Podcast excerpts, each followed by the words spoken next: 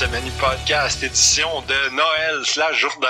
Ça devait à la base des deux épisodes, mais là, à un moment donné, on a tout un horaire dans temps des fêtes. Là, en plus, Alex a pogné une grippe mortelle. Moi, avec, j'ai pogné une grippe mortelle à Noël.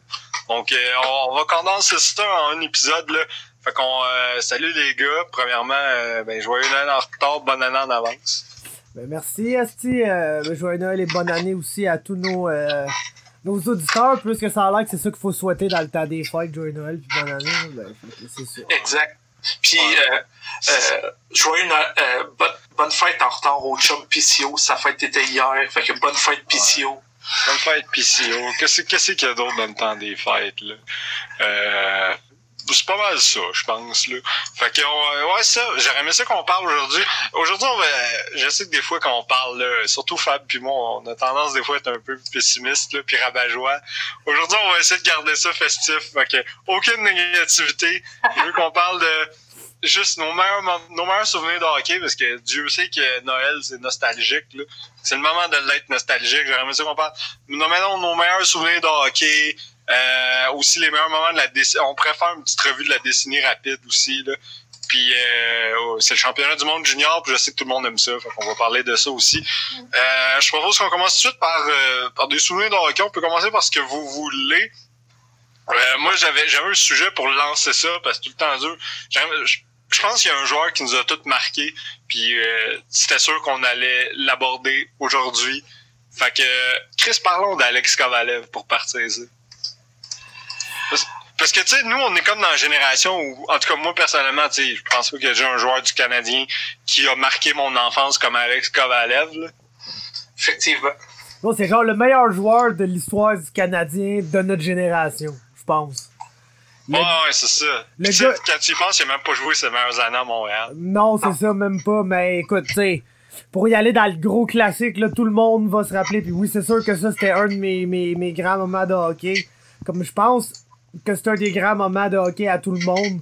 Ben, c'est euh, genre la fameuse remontée du Canadien face aux Rangers. Ça, je pense que c'est un moment que tout le monde va se rappeler. Puis le, le, le, le de goal à Kovalev, là, quand il avait perdu son casque, même les cheveux dans le vent, là. Ça, là. Ah ouais, c'était. Ah ouais. Ça, je pense que c'était l'apogée. Euh, c'était l'apogée de l'extase dans ma, dans ma jeune vie de partisan de hockey à ce moment-là. là ah ouais, on était, on était tous fous comme la mort quand c'est arrivé. Puis je me souviens, en plus, cette game-là contre les Rangers, c'était une game, euh, c'était une game d'après-midi. Là. Si je me trompe pas, c'était une game de fin de semaine du Super Bowl même. Puis euh, c'était malade. Je me souviens, j'avais on avait tout, tout le monde a à peu près la même histoire par rapport à ce match-là. C'est-à-dire que on a, tout on a commencé à le regarder, on a fait ça de l'estime de merde. Là, maintenant, on a zappé, on marqué un but. Là, on, a, on les a comme, euh, on les a Bronx cheer en disant, hey, bravo, vous avez compté un but, bande de gens en bon. Là, finalement, 2, 3, 4, 5. Puis la vraie ça, ça court en le barrage. C'était absolument magique. là. C'est drôle parce que quand tu penses à un match, tu sais, à quel point il faut qu'un match soit mémorable pour que tu sais, un match d'après-midi de février soit genre un souvenir de hockey impérissable. Ouais. Mais euh, ouais, c'est ça, mais moi ce que je voudrais savoir aussi par rapport à Kovalev, là, c'est est-ce qu'il aurait dû être capitaine du Canadien ou non? Moi, je pense que non, mais je sais qu'il y en a qui sont comme mad que ce soit jamais arrivé. Ben, euh, tu sais, j'en ai parlé il y a une couple de semaines dans le podcast, mais tu sais, la pire erreur que le Canadien a faite, c'est quand Koivu s'était blessé, il avait pensé de donner le, justement le capitaine à, à Kovalev pour un certain temps, comme temporairement, ça avait comme brisé comme le lien de confiance entre le Canadien puis Sakou vous puis ensuite ils l'ont échangé à la fin de la saison puis tout ça là, mais je pense pas que Kovalev c'est un tu sais il est bon c'est un bon joueur mais est-ce qu'il est-ce que est-ce que ce gars-là avait du leadership? Ouais, je pense que c'était juste un gars crissement crissement charismatique que tout le monde aimait mais ça s'arrêtait pas mal là, là pour moi aussi. Mais ouais Alex Kovalev pour vrai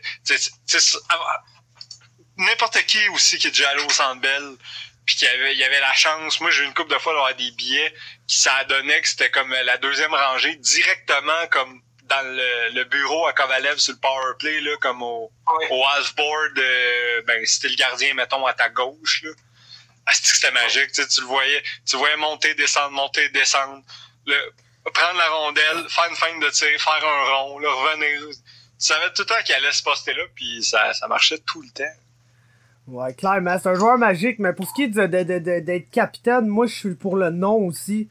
Parce que moi, le joueur qui m'a le plus marqué dans mon enfance, c'est Saku Personnellement, là, j'ai toujours trouvé que c'est un tu sais, j'aime les joueurs de hockey, mais j'aime tout un peu les personnalités hors glace. J'ai toujours trouvé que ça avait l'air vraiment d'un Chris de bon gars, Saku Koivu, là.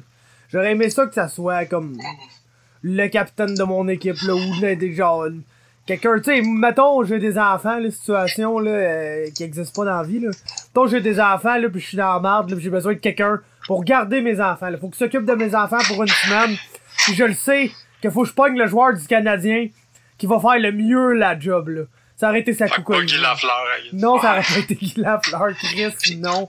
Shout out à Marc Lafleur, mais en tout cas. Euh, mais euh, je pense qu'on l'a pas assez apprécié, sa coucou tu sais. puis, après ça, avec les, les capitaines subséquents, puis, tu sais, pour, pour pas lancer trop de shade à, à Giunta, Pacioretty, puis Weber, mais tu sais, Koivu, c'est vraiment investi à Montréal, oui, il parlait pas français, il disait juste merci beaucoup, puis toutes ces histoires-là, mais il, il a donné l'argent pour euh, après son, cancer, pour la machine, pour faire la détection du cancer, puis toutes ces affaires-là. C'est un gars que tu voyais tout le temps euh, dans les œuvres caricatures, les affaires de même. Puis c'est un gars qui était toujours été assez low-key, low profile, mais tu, tu savais que son cœur était à bonne place, puis tu savais, tu tu savais qu'il faisait des bonnes choses. Puis je pense que depuis ce temps-là, tu sais, Giunta, Paturity, Weber, c'est pas pareil, c'est pas la même chose. ouais, ben tu sais, aussi, il faut dire que c'était. Sakou, c'était pas mal avec Alex Kovalev par la suite, là. ça a été longtemps comme la, la, seule lumière dans une période quand même crissement sombre du Canadien, là. Tu sais, il y a un moment donné où est-ce que l'équipe, à part l'année où Théo était incroyable, là, T'sais, mettons de début des années 2000 à milieu des même fin des mettons de 2000 à 2007 à peu près là à part l'année la, fameuse année que le Canadien euh, que Théo arrêtait tout puis peut-être ça en 2004 que malheureusement Sakou avait mangé un crise de coup de bâton dans l'œil ouais. c'était ça en 2004 ouais c'était en deux ouais, oui. ouais je suis pas mal sûr que c'était ça euh, ou non c'est pas 2004 2006 ça, ouais, ça devait être 2006 parce que ouais, les Hurricanes c'était 2006 qu'on gagné la coupe Ouais. Ben, ils ont gagné la coupe, mais c'est-tu l'année qu'ils ont gagné la coupe que ça s'est arrivé? Ok, bon, parfait. Good. Parce que, ouais, parce qu'il y en a eu, il y en a eu. Ah non, ça, l'autre fois, c'est les livres qui auraient pu se rendre loin. Là. La, fameuse. Excuse, je me mélangeais avec 2002 quand. Quand là, c'était Matt Sundin qui avait été blessé jusqu'en finale de conférence. Puis finalement, il s'est fait battre par les Hurricanes. Puis les Hurricanes allaient perdre en finale. Avec Arthur Irbé contre les Red Wings que personne n'allait battre cette année-là. Salut à Arthur Sirbé, man.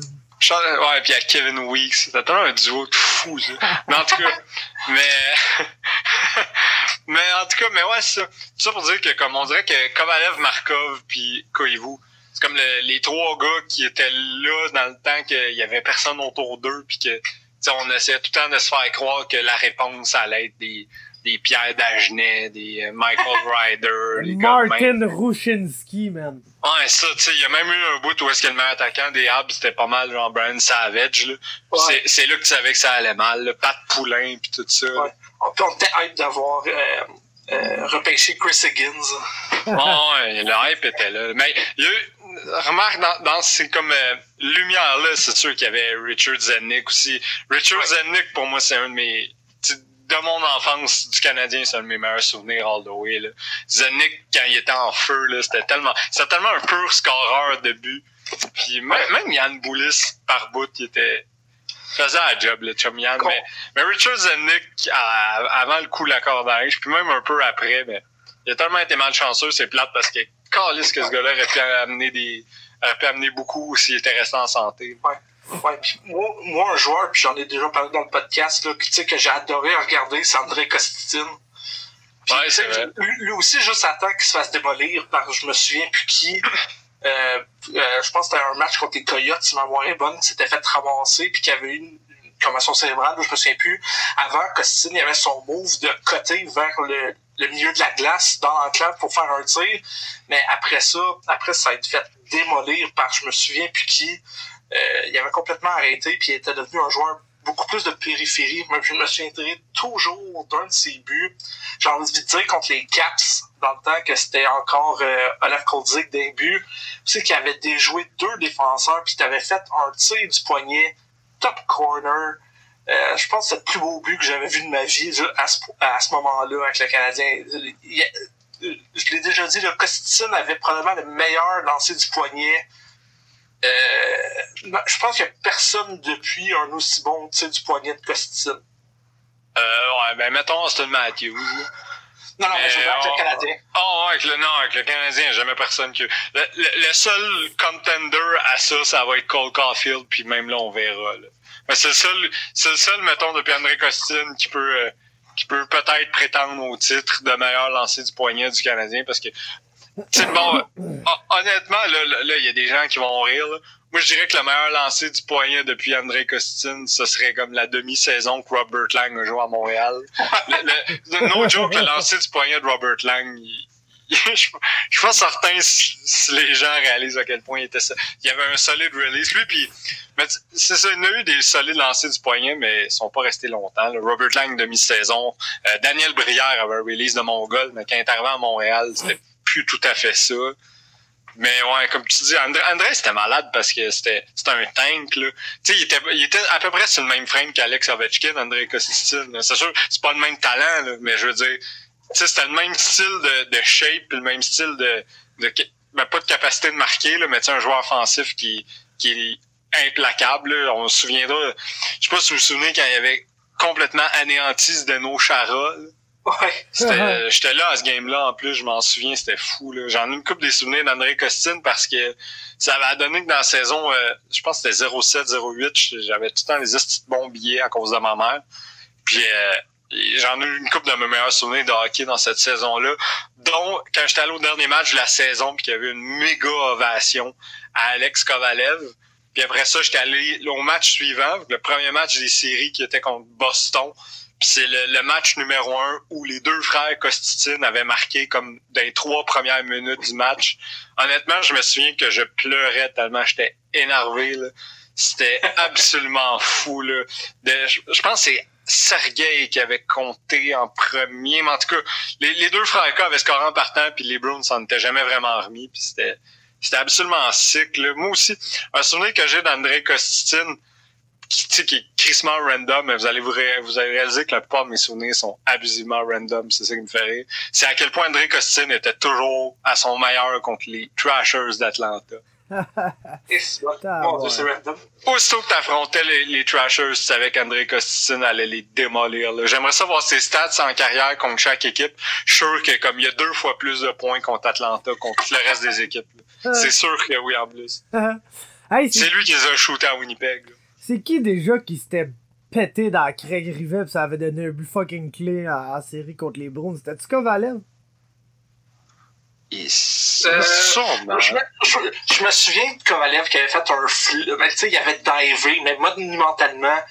Puis, tu sais, puis ça avait fait un échappé, justement, à Boston, puis il avait scoré. Je, j'ai envie de dire que c'est Kovalev. Euh, mais écoute, euh, donc. C'est sûrement Kovalev. Ça serait son genre en crise.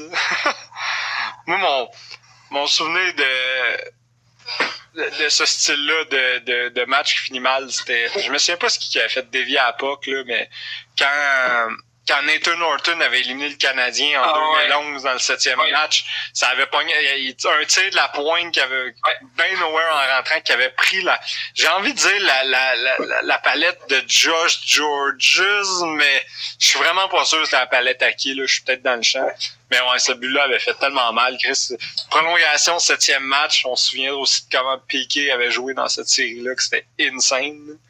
Ah oui je pense que c'est cette série-là là, que c'est aussi un numéro. Ça, aussi, ok, regarde, t'inquiète, là, on peut parler de Piqué. Là. Je pense que c'est. je, pense, je, je pense que les deux gros chapitres de, de nos souvenirs, ça va être euh, Alex Kovalev puis Piqué Subban. Donc aussi bien éclairant en partant, mais après ça, on tombera dans le plus random.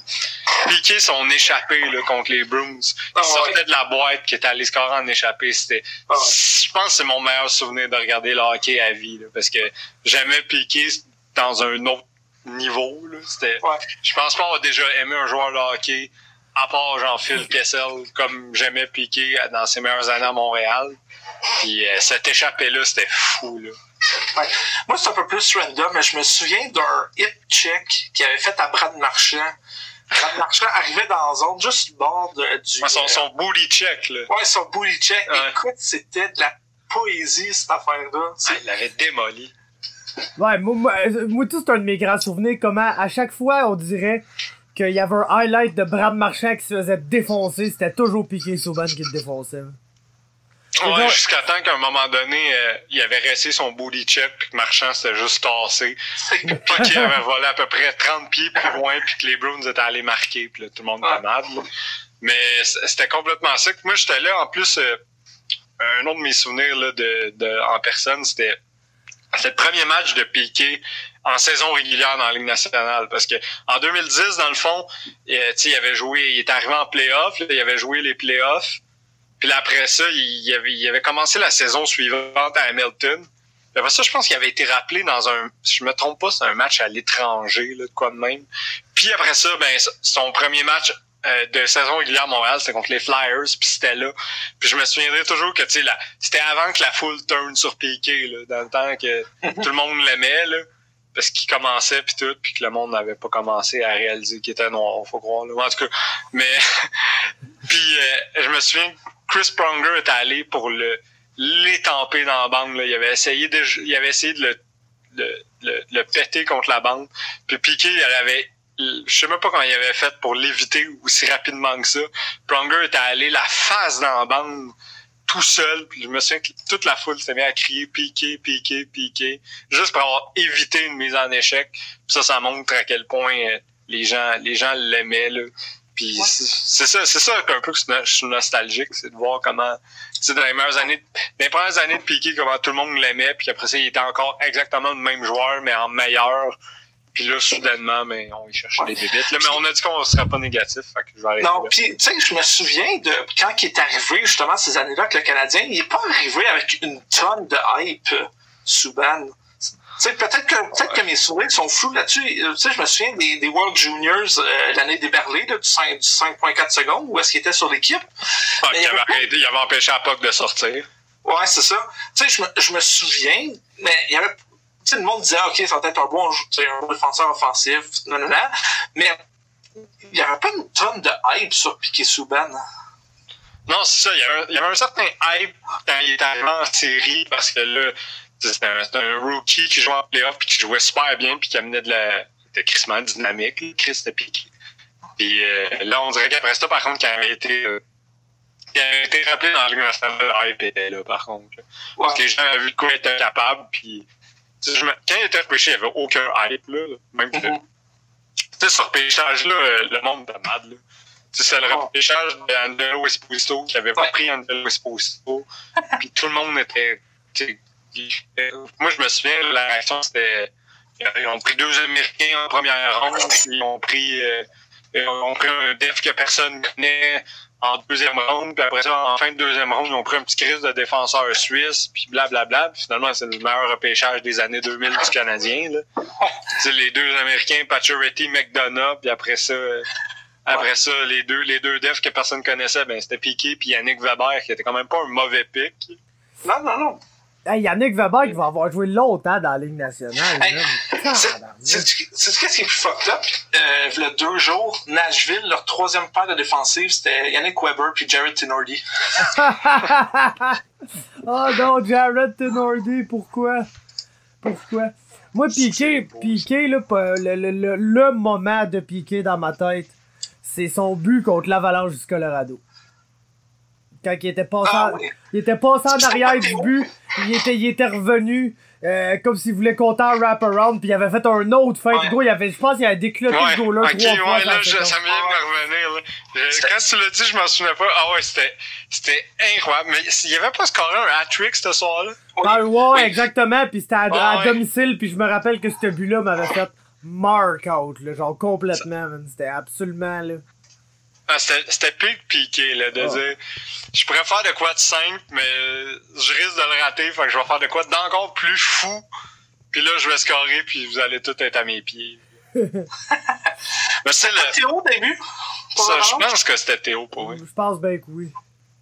C'était probablement le cas, oui, effectivement. Puis, ah mon dieu, que c'était malade. Ouais, ouais, ça m'était complètement sorti de la tête, mais maintenant que t'en reparles, c'est que c'était mal. Je me souviens, j'étais allé réveiller mon père. Oh non, Pour lui montrer ça, parce que mon père se couchait de bonne heure. Dis-le, check Ah, le gros, là. Ça- C'était C'était comme, descends là, ça va à peine. Il était comme, oh my god, là, on capotait. Mais ouais, je pense, je pense un autre de mes meilleurs souvenirs de Piqué, c'est, c'est même pas quelque chose qu'il avait fait sur la glace. C'était quand la fameuse déclaration contre Boston, Ah quand il avait dit euh, l'ambiance va être incroyable, c'était en série, puis il avait dit l'incroyable va être folle au TD Garden. J'ai juste hâte de tout leur enlever ça. J'étais comme oh mon dieu, c'est tellement, c'est tellement la meilleure déclaration du monde, genre de dire je sais voir l'énergie, ça va être malade, j'ai hâte de comme suck the air out of them. T'es comme ah c'est que ce gars-là est prêt à jouer les matchs importants là. versus d'autres qui te choquent, lui, il, se nourrissait de ça, là, puis ça a toujours été ça. C'était pas en 2011, justement? C'était probablement en 2011. Ouais. Ben des affaires ouais. sont arrivées en 2011. hein. Ouais, ouais, mais 2011, tu sais, si tu veux, si tu veux continuer sur 2011, Chris, j'étais là, moi, j'étais à Vancouver pendant la finale de la Coupe Stanley, la- l'entièreté de la finale. Ça tombe, ça, tu sais, c'est- un souvenir, ça, que, tu sais, c'est c'est probablement mon meilleur souvenir de hockey, honnêtement, là, parce que c'est fou vivre une finale de la Coupe Stanley, là, et je sais Ouais. que les, les, les plus vieux euh, que, que nous l'ont vécu à Montréal, nous, on l'a jamais vécu à Montréal, on avait un an, genre, quand c'est arrivé, la dernière fois, fait que c'était tellement malade d'être à Vancouver. Je me souviens que la veille que je parte pour un mois à Vancouver, c'était le match où il y avait, il avait éliminé les Sharks. Je sais pas si vous vous souvenez comment ça avait fini cette série-là. là. Mais puis moi, je voulais que les Canucks gagnent, que je savais très bien que je m'en allais à Vancouver. Puis euh, Mhm. vous- je sais pas si vous vous souvenez de la fin de ce match-là, mais ça avait littéralement fini que il y avait eu un tir qui avait pogné je sais même plus quoi. Puis plus personne savait où était la puck. Puis il y a juste Kevin Bieksa qui avait aperçu la puck en ligne bleue, puis qui avait tiré dans un filet désert parce que le goaler cherchait encore la. Puis la, la série avait fini de même. C'était c'était avant que Kevin Bieksa découvre le Superman Punch, là, dans le temps qu'il était quand même un def offensif. Puis en tout cas, c'était. Puis après ça, la finale de la Coupe. Euh, la- la- le premier match qui avait fini en prolongation. Un Je pense que final, ça, en 2011. là. 1-0 sur un but de Rafi Torres en OT. Ouais. Elle- à Vancouver, tu sais, j'écoutais le match dehors, là, tout le monde était dans les rues, là, un peu comme le Jurassic Park à Toronto, whatever. Là. Puis, euh, ah mon dieu, que c'était malade. Il y, avait, il y avait littéralement eu une parade de la Coupe Stanley ce soir-là. Là. Il y avait des gens avec des fausses Coupes Stanley, puis c'était l'ambiance la plus malade. Puis après ça, je me souviens que j'avais croisé Milan Lucic dans les rues avant un match Oh, wow. c'était j'étais genre dans un autobus puis genre ça dans ma crise de tête d'adolescent genre il était juste à côté de l'autobus puis je m'étais mis à taper toutes mes forces dans l'autobus le chauffeur avait voulu me sortir du boss. Je m'étais excusé. C'était complètement malade cette, cette finale là là puis euh, en sept matchs, Tim Thomas qui fait tout, puis après ça, ben, j'étais, j'étais downtown, puis tu sais, le matin, je sais pas, je t'ai déjà parlé sur le podcast, mais tu sais, le matin de la, du match 7, là, tu te promenais à Vancouver, puis tu savais que ça allait péter le soir. C'était, tu sais, personne parlait, c'était le, dans le downtown de Vancouver, toute la journée, c'était le silence total. tu sentais que ça allait péter. Et toute la journée, le monde disait, qu'est-ce que l'RCMP va faire s'il y a des émeutes, puis tout. Fait qu'après le match, la première chose que j'avais fait, c'est aller me coller dans les rues. Jusqu'à temps que euh, on, on- ça se mette à brasser un petit peu. Puis là, il y a un dude qui était monté sur une auto. Puis un gars qui avait juste pris une... Tu sais, comme euh, les boîtes au- de journaux, là, qu'il y a des fois, tu sais, que tu mets genre euh, 25 cents, puis tu sors un journal. Oh, ouais. Il y a un gars qui avait littéralement sorti ça du sol, puis qui l'avait lancé dans la face du gars qui était sur le char. C'est là que ça avait parti. C'est là que dans mon coin, ça avait parti. J'étais à peu près à, à 5 minutes du plus gros de, de l'émeute. Là. Puis quand le gars avait mangé la boîte de journaux, ça gueule, ça avait complètement dérapé. Soudainement, il y a six gars qui s'étaient mis à renverser des chars. Puis là, ça, ça venait de partir. Là. Au moment au moment où on a décidé de partir, c'est parce que le RCMP était rendu à pitcher les lacrymogènes. Puis genre, all of nowhere, il y a un dude qui somehow avait fait « Hey, moi, ça, je vais, je vais me pointer avec un molotov. » Fait qu'il y a un gars qui avait pitché une molotov proche de nous autres. Fait que le RCMP avait répliqué avec lacrymogène. Puis c'est là qu'on a fait « OK, on pourrait peut-être s'en aller. » là. Mais hey, c'est fou, on s'en allait, puis Tu sais, on dirait qu'Hiroshima venait d'arriver, là. Il y, avait un- il y avait des champignons dans le ciel de fumée à cause des chars qui avaient, qui avaient sauté puis tout. Fait en tout cas, c'était vraiment, c'était vraiment crissement surréel comme moment quand, comme, une demi-heure avant, j'étais juste en train de me dire, ah, pas vrai, Pat Bergeron, Brad Marchand puis Tim Thomas, on, on volait la série puis une demi-heure après, tu sais, je suis en train de courir pour ma vie. Ils sont en train de colisser Vancouver en feu, man. Ah ouais, Vancouver était à feu et à sang. Là. Il, avait, il, avait, il avait complètement détruit le magasin L'Abbé de Vancouver. Il avait crissé en feu, lui, avec. Puis là, le lendemain, il y avait des plaques de bois qu'on pouvait tout aller signer. Fait que là, j'étais allé signer une petite baroche, en, une petite boîte de, de bois, crise devant. Ah non, c'était... C'est quelque chose. Les Canadiens qui ont genre tellement la réputation d'être un peuple genre poli puis gentil. Puis là, t'as les Américains qui se demandent comment comment qu'on peut faire, nous autres, pour vraiment là, pogner un, un groupe de Canadiens, là, puis les mettre hors d'eux-mêmes jusqu'à temps qu'ils brûlent puis ils pètent tout comme des astis de maniaques. Puis la seule manière de faire, je pense, c'est de les faire perdre en finale de la Coupe Stanley contre les Bruins de Boston. Ouais, ça prend Tim Thomas. Oh, ouais, c'est ça C'est exactement. juste ça qu'il faut. Là. Fallait juste Tim Thomas pour comme scraper l'unité canadienne. Exactement. Puis ouais. Il a réussi, mais ça, moi, ça me mène à un de mes. ben, probablement mon meilleur souvenir de hockey à vie, là, pour être bien honnête avec vous. Là, que, que Tim Thomas avait rapport là-dedans. Malheureusement, c'était pas la meilleure soirée de sa vie, là, ça. C'était le 4 décembre 2009, m'a toujours m'en rappelé. À ce moment-là, je sortais avec une fille, elle habitait à la prairie. puis J'étais chez eux. Puis là, on chillait. Puis là, un moment donné, man, tout bonnement, ça cogne à la porte. Puis là, elle va répondre, puis c'était ma mère qui était là. Fait que là, j'étais, Chris, maman, qu'est-ce que tu fais chez ma blonde à la prairie? Puis c'était dans le fond pour me dire que moi, ma fête, c'est le 8 décembre. Puis pour ma fête, ma mère m'amenait au match du centenaire du Canadien, qui était le, qui était le 4 décembre 2009 contre les Browns de Boston. Puis, euh, écoute, c'était cette année-là aussi, on s'était pogné des billets pour le match des étoiles, vu que c'était le centenaire, match des étoiles. Fait que tout ce stretch-là de hockey là, du 4 décembre à la Game des étoiles en 2009, euh, c'était complètement malade. Puis ce match-là au Centre Bell, man, c'était fou parce que c'était un match que je pense que les Canadiens ont remporté 5-1. Fait qu'on a littéralement passé la troisième période au complet à crier des insultes à Tim Thomas collectivement. Ben, tu sais, c'était le. Mike Camilleri avait scoré un tour de chapeau, je pense, dans ce match-là aussi. Exactement. Ouais. C'était, ouais, j'avoue que ça, c'était malade aussi. Euh, Ouais. Sinon, euh, Alex, t'es-tu déjà allé à des matchs qui t'ont marqué? Euh, pas vraiment, mais si on parle de, tu sais, de moment, mettons, de la définie, gros moment de hockey, je pense qu'il faut parler du Golden Goal. Ouais, Ah ben oui, ouais, ben le oui, ben Golden oui. Goal, totalement. Je- Tu sais, je me souviens, Ouais, je, tu sais, je me souviens d'où est-ce que j'étais. J'étais avec mes parents dans le salon. Je me souviens que j'étais dévasté quand... euh, je me souviens plus qui avait compté de but des Je Américains. pense que c'était Zach Parisé. Moi aussi, j'avais envie de dire Jacques Parisé. Puis là, j'étais, j'étais comme, ah, mais les Américains vont avoir tout le momentum, puis toute la patente. Puis toute cette séquence-là, là, tu sais, la minute avant, tu sais, on oublie l'arrêt que Luongo a fait juste avant, que la puck est revenue, puis tu sais, que, que, que dans le cycle, le ref, est-ce que, tu sais, le, le débat dans ce Golden Goal-là, c'est est-ce que le ref a touché à la rondelle? Ah, je savais même pas que c'était un débat, ça. Ouais, ben, il y a du monde, surtout les Américains. Ok, que, tu sais, ouais, ouais. ouais, le, ref, le ref a, touché à- a arrêté la rondelle. Uh-huh. Ah ben, tant mieux, un assist. Ouais, c'est ça.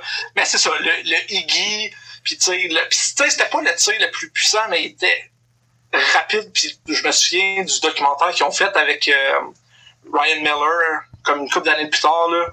Il dit, je pensais qu'elle allait revenir sur son back-end parce que Crosby, tu sais, faisait son, son back-end est dévastateur. Ah, ouais. Fait que J'ai essayé de le poke check, puis tu sais, il a dit, il a été plus intelligent que moi, il m'a posé centre les pads. Ouais, il y avait vraiment, honnêtement, genre, c'est underrated. Pour un five-hole goal nowhere, là, c'est crissement underrated parce que, comme, tu sais, comme Miller dit lui-même, il y a personne qui s'attendait que Crosby prenne un petit tir entre les pads, là. Tu sais, c'est crissement pas Sidney Crosby de juste essayer, tu sais, le, le, le goal, de juste la pousser entre les pads, là. Je le sais pas, par Ouais. exemple. Genre, Sidney, Sidney Crosby, oui, c'est un joueur full spectaculaire là, qui, va, qui va faire les, les plus grands buts pis tout, mais Chris Sidney Crosby, je- moi, je trouve que ce gars-là, il est fascinant. là. J'ai comme vraiment l'impression que ça, ça doit être une des personnes les plus poches à avoir dans ta famille, esti, ou genre comme amis dans la vie. Parce que d'après moi, ce calice de gars-là, à part jouer au hockey, penser au hockey, puis pratiquer du hockey, il fait fuck all, genre, pis, pis genre, ça fait, ça fait tellement comme Nick Crosby d'arriver là, pis genre, il l'a vu, genre, le goal facile, puis il a juste décidé de le prendre parce que c'était comme un des moments le plus clés de l'histoire du hockey canadien, ou presque, genre.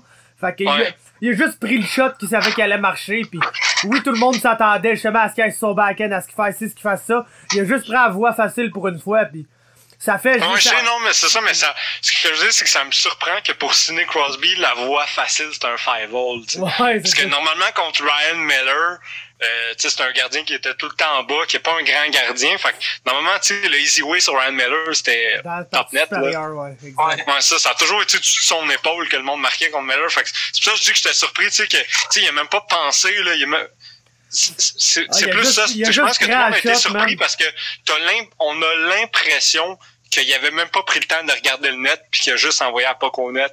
Mais tu sais, vu que c'est Sidney Crosby, probablement que ça faisait comme 2.5 secondes qu'il savait que s'il y avait un pas qui tirait là. Mais nous, on a l'impression qu'il n'a jamais eu le temps même de regarder le net. C'est pour ça que ça avait l'air précipité son tir, mais comme c'est Sidney. C'est sûr qu'il savait exactement ce qu'il faisait, là, mais ça avait tellement l'air improvisé sur le coup de juste il reçoit, il colle la pas, il reçoit la Steve il, il tire random puis ça rentre. Là. Mais c'était. Même le call, là, j'ai oublié c'était qui qui avait fait le call, mais tu sais, le. Chris Cover. Ouais, c'est ça, le The Golden Gold! Tout était parfait, genre, sur, sur ce moment-là. Puis, tu sais, tu parles de l'arrêt de, de Luongo dans ce match-là, mais moi, je sais pas si vous vous souvenez, en demi-finale, le Canada affrontait la Slovaquie. Puis, euh, il y avait eu une remontée en fin de match, puis tu sais, il était passé à un poteau de Pavel Dimitra, du son âme. Que, il, Pavel Dimitra avait frappé un poteau en toute fin de match, un but certain que tu sais, on serait peut-être même pas rendu en finale, ça avait été de ça. Là. Fait moi, je pense que c'est ça mon meilleur souvenir du tournoi, c'est même pas le Golden Goal, je pense. Ou en tout cas, c'est le Golden Goal, mais deuxième, c'est parce que je me souviens que ce match-là, je, semi-prenais pour la Slovaquie parce que c'est le fun de prendre pour ces petits pays-là. Puis ça aurait été fou pour eux. Puis quand ils a frappé le poteau, je suis comme Oh mon Dieu, voir que ça vient d'arriver. Parce que personne leur donnait de chance. Puis les, tu sais, c'est ça, c'est ces Olympiques-là aussi, là, que je pense qu'ils ont lancé un peu Yaroslav Alak. Ouais, on en, on en parle pas tant que ça, là, parce qu'on parle tout le temps des playoffs de 2010, mais c'est vraiment dans ces Olympiques-là qu'on a comme découvert à quel point Yaroslav Alak était capable de faire la job sur le gros stage.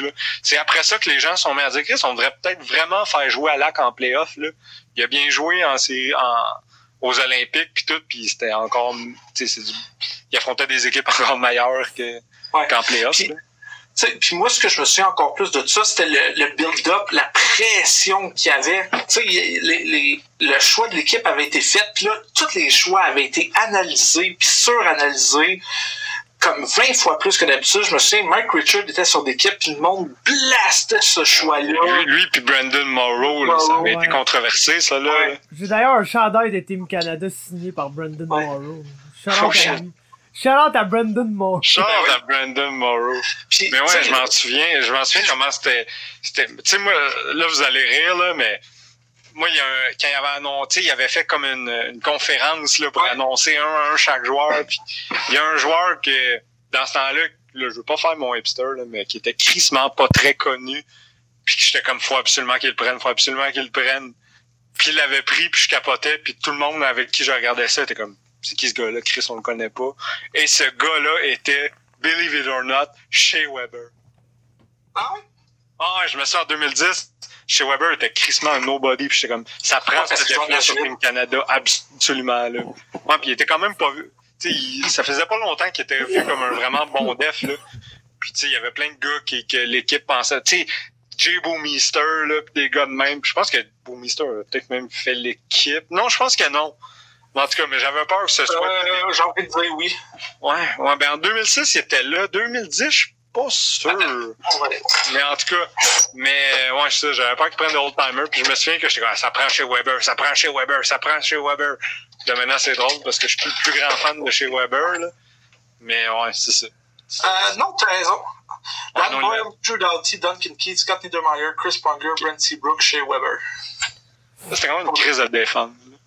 Ah, mais c'est sûr, est-ce que Team Canada va être analysé, tu sais, chaque sélection, parce que, genre, tu Ah pouvais littéralement présenter deux à trois Team Canada, puis il y aurait Ah oui, une très ça. bonne chance de finir un 2-3 sur le podium. 2014 aussi, l'équipe était super controversée. Là.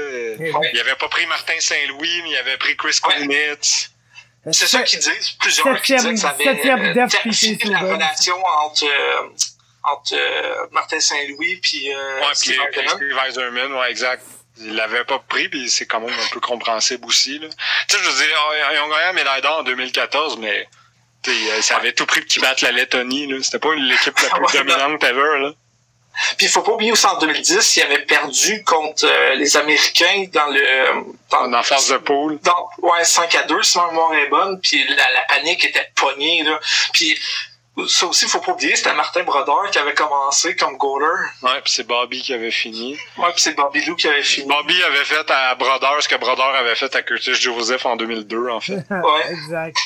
Ben, c'est, pour vrai, ce, ce tournoi olympique-là, là, c'était le plus stressant, je pense, que, que, que Ouais. Eh, la- le, le- le jour de la finale, là, c'était, moi, je, moi, tout, là, comme tu dis, je me Ouais, rappelle, la j'étais, dans le salon avec ma mère, je, je bad c'était- tripais, man. Pis quand que le dernier but a, été compté, là, ça, ça s'en allait en prolongation, là, j'étais genre, ah, non. Gros, ça, on va se refaire jouer le tour encore. Pis je sais pas pourquoi, dans ce temps-là, c'était important même pour moi. Genre, c'était comme vraiment, là, j'allais passer un esti de journée de merde, là, si on perdait ce match-là, là. Puis en plus, tu sais, ça closait les Olympiques cette année-là. là. Ouais, exactement. C'était- c'était- la cérémonie de fermeture était juste après. Là. Ouais, c'était nos Olympiques, le gros, on pouvait pas, là. Ouais, c'est ça. C'était nos Olympiques. C'était. Puis tu sais, sur papier, c'était une des meilleures équipes ever. Là. Je veux dire, Ouais, la défense sur cette équipe-là avait aucun sens. Il y avait, tu sais, c'était la dernière fois qu'on allait pouvoir avoir euh, Scott Niedermeyer puis Sidney Crosby sur une même équipe, puis Jerome McGinley, puis tu sais, c'était, comme des mix entre la prochaine génération, ben, de, de ce moment-là, puis la vieille génération, mais qui, qui était encore bonne. là. Parce que je me souviens à quel point, tu sais, Scott Niedermeyer avait été incroyable dans ce tournoi-là encore. Là. Il était rendu à comme 37 ans au moins, sûrement, puis Chris, ça paraissait pas, là. À part que sa barbe était grise en tabarouette. Ouais, ça, sa barbe était fucking grise, mais c'était, tu sais, que c'était la dernière fois aussi que Crosby n'allait pas être capitaine de Team Canada, puis Ouais. je sais pas si vous vous souvenez, tu sais, le, le meilleur joueur dans ce tournoi-là, ça avait été Jonathan Taves, là. Ah Ouais, oui. C'était c'était son, c'était son coming out party à Jonathan Tate. C'est là qu'on Ah, l'a ouais, ouais, découvert. 100%, puis après ça, il est allé gagner la coupe dans la même année, puis tout, puis c'était, c'était absolument insane, là. Jonathan Taves dans ce tournoi-là, je pense que c'est là qu'est née la phrase Jonathan Taves est meilleur que Sidney Crosby. Mais faut, faut pas oublier aussi que Crosby avait eu un tournoi de marde. Il avait eu son but en overtime euh, en Ouais, mais contre la ça, mais Suisse. justement, c'est c'est là que j'en venais. Là. Euh, T'as bien raison, Alex, parce que je me souviens que dans ce tournoi-là, Taves dominait, puis Crosby avait vraiment pas été si bon que ça. Puis moi, j'étais j'étais un peu pisse là, quasiment sur le coup que Crosby ait marqué, parce que j'étais comme Chris, c'est pas un bon tournoi, puis tout le monde va juste se souvenir de ça. Bon, au final, on s'en calisse. Tant mieux, il avait gagné, puis, puis good, good job, puis finalement, c'est bien mieux que ce soit Crosby qui ait compté que n'importe qui d'autre. là. Ça ajuste à sa légende. Ouais, c'est là que tu te rends compte comment qu'on se fait. Tu sais, il n'y a pas eu sais, aux derniers Olympiques, les, les joueurs de nationale n'y ont pas été. C'est là que tu te rends compte, tu sais, qu'on a été rob, tu sais, de peut-être une ligne Nathan McKinnon, Sidney Crosby, quelqu'un d'autre, une ligne McDavid, Crosby, quelque chose, tu sais, ou même, tu sais, McDavid, Crosby, McKinnon, ou tu sais, whatever Ouais. moi je pense à ça puis ça me ça me rend malade genre de penser hey on aurait pu voir genre Sidney Crosby puis Nate McKinnon puis Connor McDavid genre tu sais sur un power play ou ensemble puis tu sais on le verra jamais parce que ça n'a pas de l'air de, de s'enligner pour 2022 non plus Ah, moi, 2022, je pense qu'ils vont être là. On, ça, on verra, là, mais Ouais. là, c'est le marché de la Chine. C'est un Ouais. marché qui est intéressant en esti comparé au marché de la Corée du Sud. Là.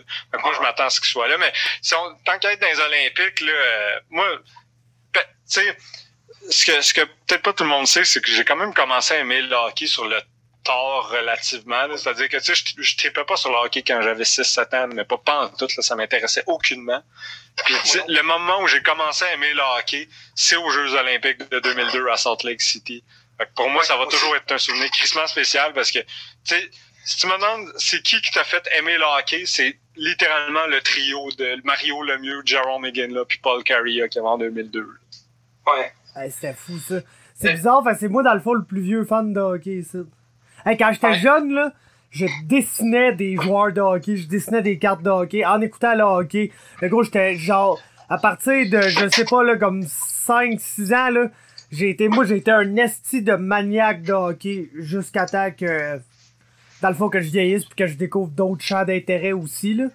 Fait que je te dirais que je suis peut-être à mon moins maniaque de hockey là, là, présentement dans ma vie. Tu sais, quand j'étais, Ouais. quand j'étais jeune, j'étais littéralement la personne qui pouvait te nommer les 7 puis 8e défenseurs de chaque d'équipe de la Ligue nationale. Ouais, ouais, moi, moi avec, là, il y a des. Il y a, il y a des. Toutes les équipes, là, j'avais l'air d'un. Pour vrai, j'avais l'air. Fucké mentalement, là, moi aussi, à l'adolescence, que tu pouvais me demander. Tu sais, le monde s'amusait à me demander, OK, euh, nomme-moi toute la défense de, mettons, les Dogs d'Anaheim en 2007. J'étais comme, pas de trouble, si tu m'as tout tes nommés, tous les sept.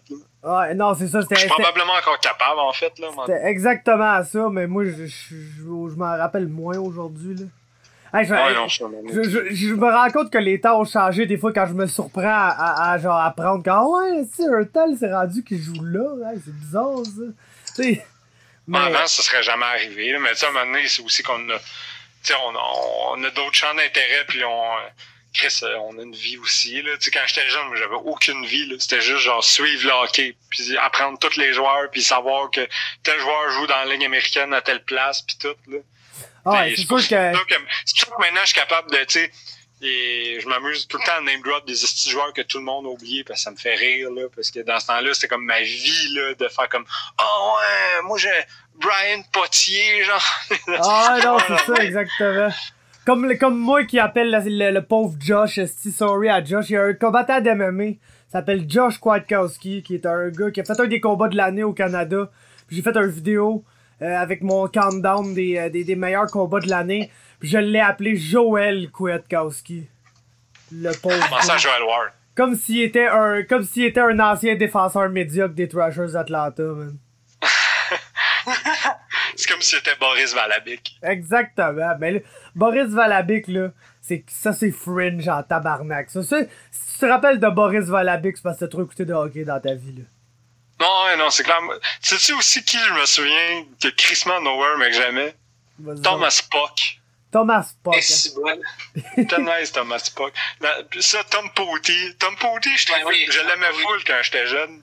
Ouais, Tom Ah, Potty, ça- c'est un bon joueur, par exemple. Quand je veux plus Oilers. Tom Potty. Ouais, ouais, pour vrai, il était, il était gros puis il était rapide, genre. C'était, je trouve que, ben là, je veux pas dire que c'est un précurseur, là, Chris, faut pas charrier, mais, tu sais, aujourd'hui, mettons, tu regardes les devs puis souvent, ils sont gros puis ils patinent bien, mais comme Tom Potty, c'était ça comme 10 ans avant que ça devienne ça, la norme, là. Tu sais, dans, dans, un- dans une époque où c'est que les gros defs étaient lents puis qu'il y avait de- deux défenseurs, genre un petit défenseur rapide par équipe, là, genre un Kimo, Timonen, un gars de même. Mais Tom Potty était à la fois rapide puis, puis gros. Shout-out à Tom Potty. Yes. Mais Ouais. Ah, moi, je sens qu'on va diverger là, dans pas l'autre de, de, de plus parler des Olympiques. Je veux juste mentionner une dernière affaire, c'était en 2014, la finale. Et écoute, je pense que le hockey, c'est comme la preuve d'à quel point le hockey c'est important ici. Je travaillais à Cage au Sport. Ils ont décidé qu'ils allaient ouvrir la cage au sport plus tôt le matin pour genre servir genre des déjeuners là, fait un peu maison puis écouter la finale de hockey.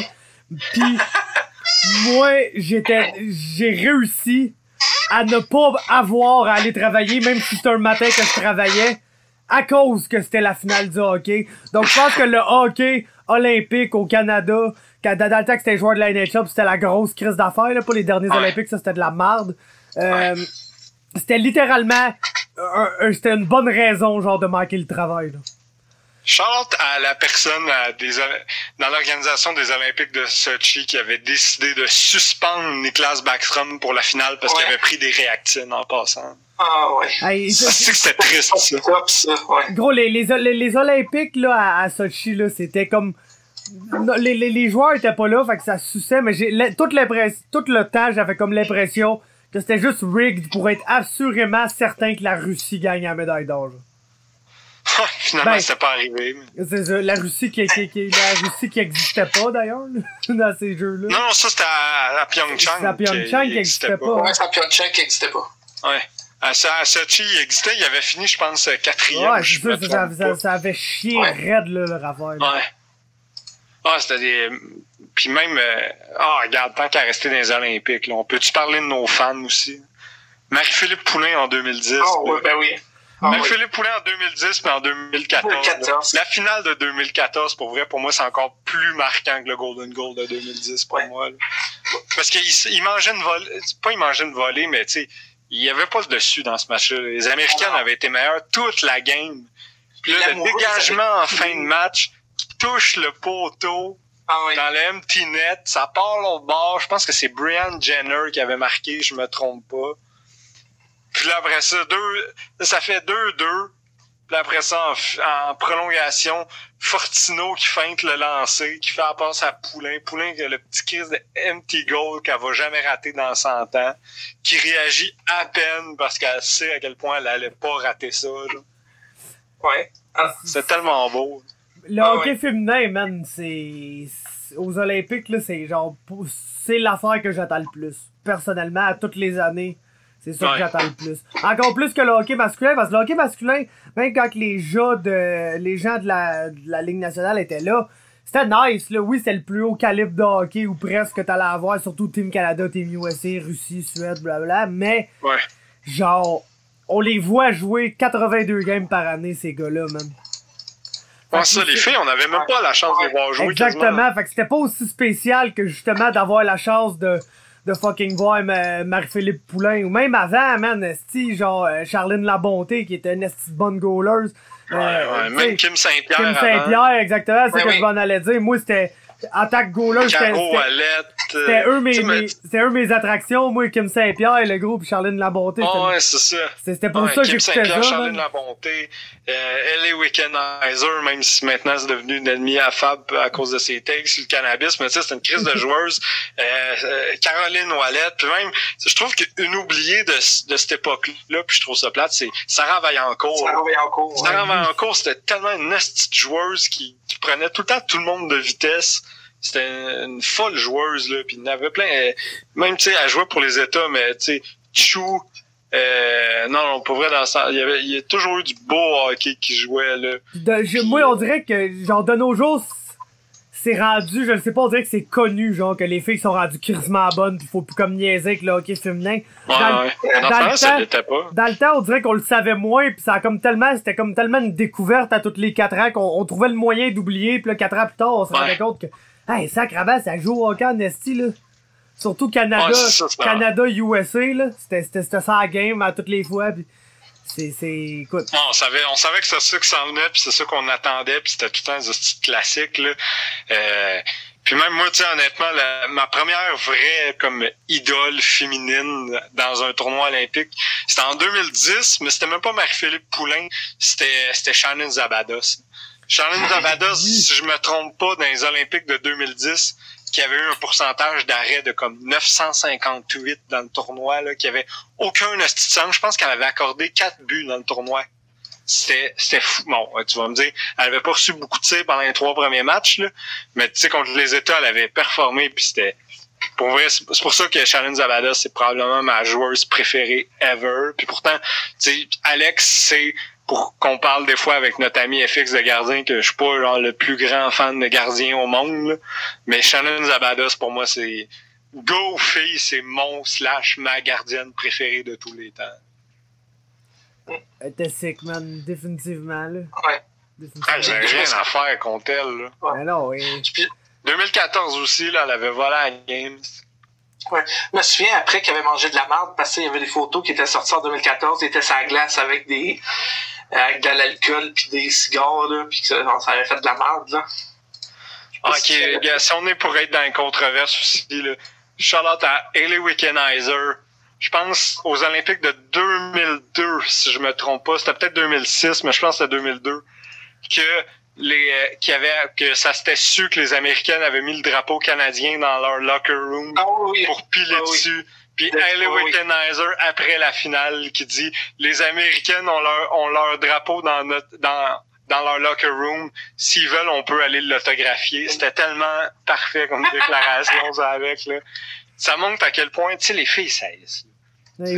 C'est ça aussi, c'est ça aussi la différence entre oh, oui. les Olympiques masculins et les Olympiques féminins. C'est sais, les Américaines puis les Canadiennes, là. moi, je vous le dis, en fin de semaine, samedi, j'étais au, euh, au Dream Gap Tour, là, le, le tour euh, que, que les joueuses ont organisé pour euh, récolter des fonds en attendant la nouvelle, euh, la nouvelle ligue professionnelle féminine. Puis, sans joke, genre, c'est un match d'exhibition. À peu près 90% des joueuses, ça paraît que, tu sont, ils veulent pas donner un mauvais show, mais comme ils s'en calissent un peu, là, ils savent qu'il n'y a pas d'enjeu. Ouais. Sauf Mélodie Daou puis Marie-Philippe Poulain puis les deux sœurs Lamoureux qui se vargeaient dessus, là. Genre, un moment donné, il y a une Lamoureux qui est allée foncer vers la gardienne euh, Emerald Smashmeyer. Mélo Daou te l'a gelé à terre. Et plus tard, encore une fois, Mélo, avec, euh, je, je pense que c'était avec Casey Bellamy, mais je me, c'était, soit Casey Bellamy ou Jocelyne Lamoureux, l'une des deux. Il se- il se- le jeu était même plus là. Puis les deux continuaient de se coller des cross-checks d'en face, puis de l'accrochage. Puis, Tu sais, c'est un match amical. Là. Fait que ça montre à que- tu sais, la, la seule joueuse américaine qui a plus vraiment de hit avec les joueuses canadiennes, c'est Hillary Knight, c'est Larry Knight, là, parce que, tu elle a tellement joué que, les- tu sais, elle jouait littéralement pour l'équipe de Montréal aussi samedi, là. Fait que, tu sais, je- sais, sûrement que, Larry Knight est tellement intense dans la vie que c'est sûr que McArjo contre le Canada en va encore être crissement intense, mais sûrement qu'il y a moins de haine qu'avant, mais pour le reste, là, les Américaines et les Canadiennes, Rougeau, ça paraît comme elle. Même si c'est un match d'exhibition, tu le vois comment elle haït les filles l'autre bord. Poulain, même affaire. Les Lamoureux, même style d'affaire. Fait que, c'est- c'est ça aussi la chance, c'est que les filles se, dé- se legit détestent, là. Les lamoureux, Je- je- là, sont quand même épiques, man. Les Lamoureux sont épiques en. Faut les, les, les représentantes du Dakota du Nord, là, elles sont Ouais. fucked up, man. Monique. Monique pis Jocelyne, t'as l'impression que c'est deux madames de 76 ans. Ah ouais, genre de Saint-Eustache, tabarnak, ben non. Ouais, c'est ça. C'est genre, tu sais, deux des meilleurs joueurs de l'histoire des States. Deux astis de badass, man. Qui... Ah ouais, c'est ça, tu sais, qui est hey, en shootout l'année passée. C'est, qui déjà qui avait gagné, qui avait compté le but gagnant en 2016, là? Je me souviens jamais si c'était Monique ou Jocelyne. Je pense que c'était Jocelyne, mais c'était peut-être Monique. je pense que c'était Jocelyne, non, je suis pas mal sûr que c'était Jocelyne. là. Mais ouais, les, les amoureux sont bons. Puis aussi que je l'avais avec ça. Ah oui, euh, juste pour finir sur euh, la, la rivalité Canada-État, tu sais, euh, moi je me souviens, j'ai déjà vu une entrevue de, de Julie Chou puis Caroline Ouellette qui disait que pendant les tournois olympiques, sais, sont, sont mariés. là. Ils ont un enfant ensemble tous. Puis euh, Chris, ils se parlent pas pendant le tournoi olympique. Puis la dernière fois qu'ils sont, la dernière fois qu'ils sont affrontés aux Olympiques, bon, évidemment, c'était euh, c'était avant les derniers Olympiques, fait que les États avaient jamais gagné l'or. Puis euh, à chaque fois, avant, ils s'en parlaient pas. là. Euh, Genre, Non. après le tournoi, il était une grosse, tu sais, ils se revoyaient pas du reste des Olympiques parce que une voulait pas comme remettre ça d'en face de sa blonde, puis l'autre tenait pas nécessairement à être rabat-joie, puis à pleurer d'en face de sa blonde qui venait de gagner l'or, mais comme, tu sais, ça devait être crissement fucké sa relation. Ah ouais, ça. Tu sais, que, tu normalement, vous vous haïssez, là. Fait que toutes les filles avec qui tu tiens, ta blonde les haït, là. Ouais. C'est pas juste genre, ah, ma, ma blonde a un peu de la l'ont misère avec mes amis. C'est genre, elle veut les puncher d'en face, là. Ouais, pis ils te l'ont dit. Toute la gang. ouais, c'est ça. Ah, Ouais, ça, ça ah, pilace ton drapeau, man. Ça. Ouais, c'est son ça. drapeau. Ça va être chou, ta blonde, elle perd les chiens, tabarnak, en pilant sur le drapeau du Canada. tu sais. Ça a été qui, vous autres, votre premier, là, je change de sujet complètement. Ça a été qui votre premier ou première, là, euh, joueur de hockey préféré? Pavel Bourré. Pavel Bourré. Toi, Alex, tu te souviens-tu c'était qui? J'essaie de penser. Moi, pour me te laisser deux Joe secondes. Sakic. Joe Joe Sakic. Ah, Joe Ouais. Sakic, c'était passe mon deuxième. Pour être bien franc, là. Moi, mon premier, parce que bon, j'ai commencé à aimer le hockey en 2002, comme je vous disais. Mon premier joueur de hockey préféré, c'était Marianne Nossa. Qui était, à ce moment-là, probablement une recrue, là, qui jouait pour les Ouais. sénateurs. Oh, il, était, il, il devait pas être bien vieux, mais. Je me souviens que ma première carte de hockey, c'était une carte cheap. C'était pas une carte de collection. C'était, il y avait des cartes dans ce temps-là qui avaient deux joueurs dessus, genre. Puis c'était Marianne Nossa puis Radek Bank. Euh, Je retire ce que j'ai dit. C'était pas Joe Sakic, Martin Brodeur. Parce que j'ai commencé à écouter le hockey, mettons, en 2001-2002. Fait que ça, c'est dans les années que les Devils étaient à la coche. Euh, fait que ouais, Martin Brodeur, parce que moi, euh, j'ai toujours été gardien dans tous les sports que j'ai joué. Fait que, tu sais, c'est comme, ah, un gardien québécois. Patrick Roy, je le trouvais trop fendant. Fait que j'étais comme, ah ouais, Martin Brodeur. Ouais, puis tu sais, moi, dans ce temps-là, en plus, je tripais ces Red Wings pas mal, là. Fait que Patrick Roy, je l'avais un peu dans le cul, pour être... tu sais, moi, mon meilleur souvenir à vie de Patrick Roy, c'est quand il a levé à puck, puis Chan... qu'il a levé à mythe en pensant Ah, que ouais. c'était rondelle, puis Chaland a scoré, là. Ouais. C'est ça Ah, mon souvenir de Patrick Roy, là. C'est pas des gros arrêts, là. C'est lui qui a la cave, puis qui se fait scorer, genre, un tour de chapeau par Darren McCarthy en demi-finale. Ah, moi, par exemple, dans le débat Roy-Brodeur, je suis 100% Patrick Roy, là. Ça- I guess, ouais, mais je pense que Patrick Roy était meilleur, là, mais les deux, c'était pas... Mais j'aimais mieux je suis très fan de Brodeur quand j'étais jeune, là. maintenant je m'en calise un peu. Là. Mais tu sais, mon, mon, mon homie, c'était Dominique Hachek. Ouais, moi, moi Ouais. tout, j'aimais bien gros Dominique Hachek, mais j'ai comme l'impression que tout le monde aimait mieux Martin Brodeur. C'était comme le, le gars clean. Si moi, je sais pas, je, je, je l'aimais le focal par Patrick Roy, man. Il, était, il est pas stable. C'est un tata dans la vie en général. Mais garde, man. C'est un, c'est un bon goaler. Il était Ouais. fendant que le calice. J'aimais son attitude, Ouais. man. Pis il était capable de briser l'autre équipe à lui tout seul, man. Ouais. Juste avec ses, ses antics, là. Ouais, l'argument, c'était que Brodeur a toujours une meilleure défensive puis que les Devils jouaient la trappe. Scott Ouais, Stevens mais- pour tuer ouais. des gens avant de lui, man? Ouais, c'est ça, non. C'est sûr que la dev des. Mais tu sais, la, la dev des. Moi, honnêtement, personne va me faire pleurer en disant j'étais pris derrière Adam Foote, Rob Blake, Ouais, c'est ça. Milanais 2. Raymond Bourque, puis genre des gars de même. genre, je, je vais pas jouer du violon pour ça, c'est sûr. Non, là, non. mais, mais c'est sûr que tu sais, la, la, la défense des. La défense plus des Devils, c'était quelque chose. Si moi, un goaler que je tripais quand j'étais jeune, qui est pas du même calibre, mais qui est underrated, là, qui est certainement un des gardiens plus underrated de- que j'ai vu, c'est euh, Chris Osgood. Oh, Chris Osgood était tellement underrated. Là.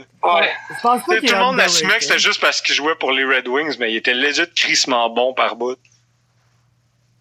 Que j'ai toujours, populaire comme opinion. que j'ai toujours considéré comme un Chris de bon goaler. Chris Osgood, semble que Ah, ça- ça Je suis pas sûr qu'il est considéré tant que ça de même pour. Dans ma tête, ça a jamais été le meilleur goaler, mais il a toujours été comme dans les 5-6 meilleurs, genre, de la ligue, toutes les années qu'il a joué. Fait je pense qu'il faut lui donner, faut, faut- ben, moi, j'étais un goaler, ok, là, c'est sûr, là, fait que, tu sais, Ouais, sûr je que pense, je pense que check un peu plus les des goalers Ouais, c'est ça. Je check un peu plus les goalers que, qu'en général, là. Fait que, euh, non, mais, pour vrai, man, euh, je veux pas faire de, de statement trop controversial, mais, man, je pense que, que Chris Osgood se compare à Carey Price, man, aujourd'hui, là. Hi, c'est un... Ah, ok, en ce moment, peut-être, là, Ouais. Ok, je comprends ce que tu veux dire, ouais. mais. Mettons Peak Osgood Non, pas, Peak pas Price. Peak Price. Peak Price all the Peak, way, là. Peak Price, c'était le meilleur goaler au monde, mais Ouais. Price, Price depuis 2-3 ans. Ouais, mais là, on s'entend qu'en ce moment, on a un Price qui gold pour 902, là. Fait que Ouais, se là, je-. Pas, Price qui vient de donner genre euh, de 34 buts en 3 games, là. Non, c'est ça, mais pas non plus Price, genre Trophy Hard. Non plus. Non, non, ça c'est sûr que non, là. Mais ça, c'est vrai que quand tu. En tout cas, je, ça, on- ce sera pour un autre sujet. Puis anyway, on- s'il y a quelque chose qu'on parle pas, pas assez à Montréal, c'est Gary Price. Mais c'est vrai qu'à part une ou deux saisons, Price, c'est pas. euh, Ça a pas nécessairement été la grosse carrière. Je pense que. Tu sais, Dans les gardiens actifs, je pense que Tucker Rask et Henrik Lundqvist ont des plus belles carrières que lui. et Mais, je- euh, je pense que si Beaucoup tu plus prends. là, constantes, en tout cas. si tu prends toute la carrière de Chris Osgood, ok? Puis tu check ça en général. Aussi. Ouais, non, c'est ça. Si tu check ça en général, je suis sûr que ça se compare avec les statistiques de Carey Price. Qui, oui, il y a eu des années de peak Price, que c'était genre la, la, la plus grande chose qu'on a vue quasiment de l'histoire des goalers. Mais, pour le reste du temps, les années que ça y a pris, tu sais, à s'établir dans la Ligue nationale, le temps qu'il devienne peak Price, puis ce qui est depuis qu'il est plus ça, je pense que tu regardes la carrière en général, puis le fait qu'il a jamais gagné la coupe, c'est sûr que ça l'aide pas, mais Chris Osgood, man, il a une asti de belle carrière, là. Il y a pas grand monde qui peut rêver d'avoir la carrière à Chris Osgood. Alors, 4, quatre Coupes Stanley, je pense? Je- J'aurais pensé trois, mais peut-être quatre. Parce que c'est 2002, 2008, 98, 97, je suis pas sûr qu'il était là. Mais anyway, c'était Mike Vernon, le goaler, je suis pas mal sûr. Mais ouais, il y en a peut-être quatre même des Coupes Stanley. C'est- c'est- Tu sais, Chris Osgood, il est tristement à la limite pour être un Hall of Famer. Je suis pas sûr qu'il va rentrer, mais avec le nombre de Coupes Stanley qu'il a gagné, euh, who knows, là. Hein, Mais Mais sinon, euh, dans notre jeunesse, j'en ai déjà parlé, là, fait que je vais pas faire un long sujet là-dessus, mais moi je pense que un, un de mes bons souvenirs de jeunesse de Def qui a, qui a comme été oublié, mais que là, finalement, vient de rentrer au temple de la renommée, c'est Sergei Zubov. Mhm. Ah, son- Zubov était crissement underrated. un fan, un fan connu de Sergei Zuba. Un fan connu de Sergei Zubov. C'est qui, mettons, les joueurs que... euh, Savez-vous quand de m'en nommer, vite, vite, des joueurs que vous tripiez dessus, mais, que- tu sais, mettons, vous- mettons, c'est qui vos joueurs préférés ever, mais c'est qui aussi vos joueurs préférés que... Tu sais, parce que moi aussi, mes, tu sais, mes joueurs préférés ever, la c'est des super vedettes, là. Mais y en a-tu des joueurs que genre vous tripiez dessus, mais qui étaient pas nécessairement des vedettes, là, que c'était juste comme, moi, je le trouve crissement bon, mais le consensus est que c'est pas nécessairement une vedette? Puis on peut pas dire Bob Lang. Non, mettons, à part Bob Lang. Tu sais, moi, mettons, je me souviens que quand j'étais jeune, je tripais à un niveau bizarre sur Mark Parrish. Ok. Mark Mark Par- Parrish, c'était vraiment un de mes tops, là. Moi, je te dirais, euh, ben moi, c'est sûr que c'est un, c'est un joueur des Canadiens, là, mais j'ai toujours vraiment crissement aimé le chum Yann Boulis, là. Sinon, C'est il, nice, sinon, il y avait Jeff Sanderson. Jeff Sanderson, c'était un top. Euh, J'ai- J'aimais bien euh, le, le chum Sean Van Allen. Sean, Sean McEachern aussi, man. Sean esti Faut qui était drôle? faut pas lui enlever dans ces années-là, c'était Todd White, mon gars. Moi, j'en avais une coupe de joueurs des Suns que j'aimais bien, moi. Ah, moi, avec, même Peter Chasse-Lévy, Ben ouais. personne se souvient. Exactement, man. Peter Chasse-Lévy, très bon joueur. J'essaie de penser à des defs, man. On dirait qu'il y en a pas qui me viennent vite de même, mais... Qui, qui est-ce qui existait puis que j'aimais fou, là? Est-ce qu'il y en avait, là? Des, des, des joueurs random, mais que je tripais dessus, là. Des gars comme, euh, ah, c'est comment est-ce qu'il s'appelait? Boris Valabic, Son man. nom. Bon, certainement, certainement Boris Valabic, là. Euh, Chris, on- je pense que c'est le bout, tout, parce que le pire, c'est quand j'ai dit dans le podcast que, euh, tu sais, j'allais parler de souvenirs d'enfance, il y a au moins trois personnes qui m'ont dit quelqu'un qui allait assurément être dans mes meilleurs souvenirs, puis c'est Miroslav Chatan. Ben oui. Qu'est-ce que t'en penses, man? Ça, Miroslav Chatan, c'est qui était magique. Ça, c'en est un autre joueur qui est joueur, underrated. On dirait que tout le monde tripait puis qu'il était pas tu sais, un des meilleurs joueurs de la ligue, mais il y avait quelque chose à propos de Miroslav Chatan qui était. Je sais pas, il était spécial, ce gars-là. c'est- Je sais pas pourquoi quand je pense à lui, je pense aussi à Maxime Afinogenov. Maxino Gelov. Ah ouais, Max, qui était marié avec euh, une joueuse quelconque de tennis, là, j'oublie laquelle. Euh, après, ah non, mais euh, les, les sortes, de- tu sais, euh, tout le monde oublie Jochen Act, mais il a déjà été bon. Euh, Tim, Connolly, avant toutes ses commotions, c'est un hostie joueur aussi. Mais moi, ce qui me fait capoter, c'est c'était qui, le, tu sais, mettons, en 2002, 2003, 2004, tu sais, c'était qui le, le capitaine des sabres? 2003, ça devait être genre Chris Drury, genre. Stu Barnes. Stu Barnes, dont, dont la date de naissance est le 25 décembre. Je me souviens de ça à propos de Stu Barnes, c'est qu'il est né à Noël. Ah, Stu Bart. Mais tu sais, cette équipe-là des sabres aussi, là, il, y a tellement de joueurs, tu sais, Eric Bolton, Oh. euh, Jean-Pierre Dumont, euh, Ah, JP Dumont était solide en esti. Alex, Ouais. Alex Kotalik, euh, Kotalik. Chris que c'est drôle, ça, comme, Wow. comme gars qui existait. ouais, Hendrik Talender. Ah, il y a une, ouais, il y a une coupe de... Je me souviens de Tony Lindman, qui Ouais. se prononçait Ludman selon Pierre Houd. C'est qui le cave Ouais. déjà qui s'était fait semi Ah, Patrick Caletta, man. Patrick. Pat Caletta. Ah Ah. non, pour vrai, c'était cool dans ça. Moi, je me, je me souviens que j'aimais fou, j'aimais fou les petits joueurs rapides, là, quand j'étais jeune. Fait que je tripais sur Oleg Saprikin aussi. Ouais, moi, c'est sûr, moi, il y a, il y a Martin Saint-Louis, là, qui est un de mes joueurs préférés pendant un bout. Ma, ma mère avait même Photoshop, est ma tête sur une photo de Martin Saint-Louis, un moment donné. Je, je sais pas pourquoi, là.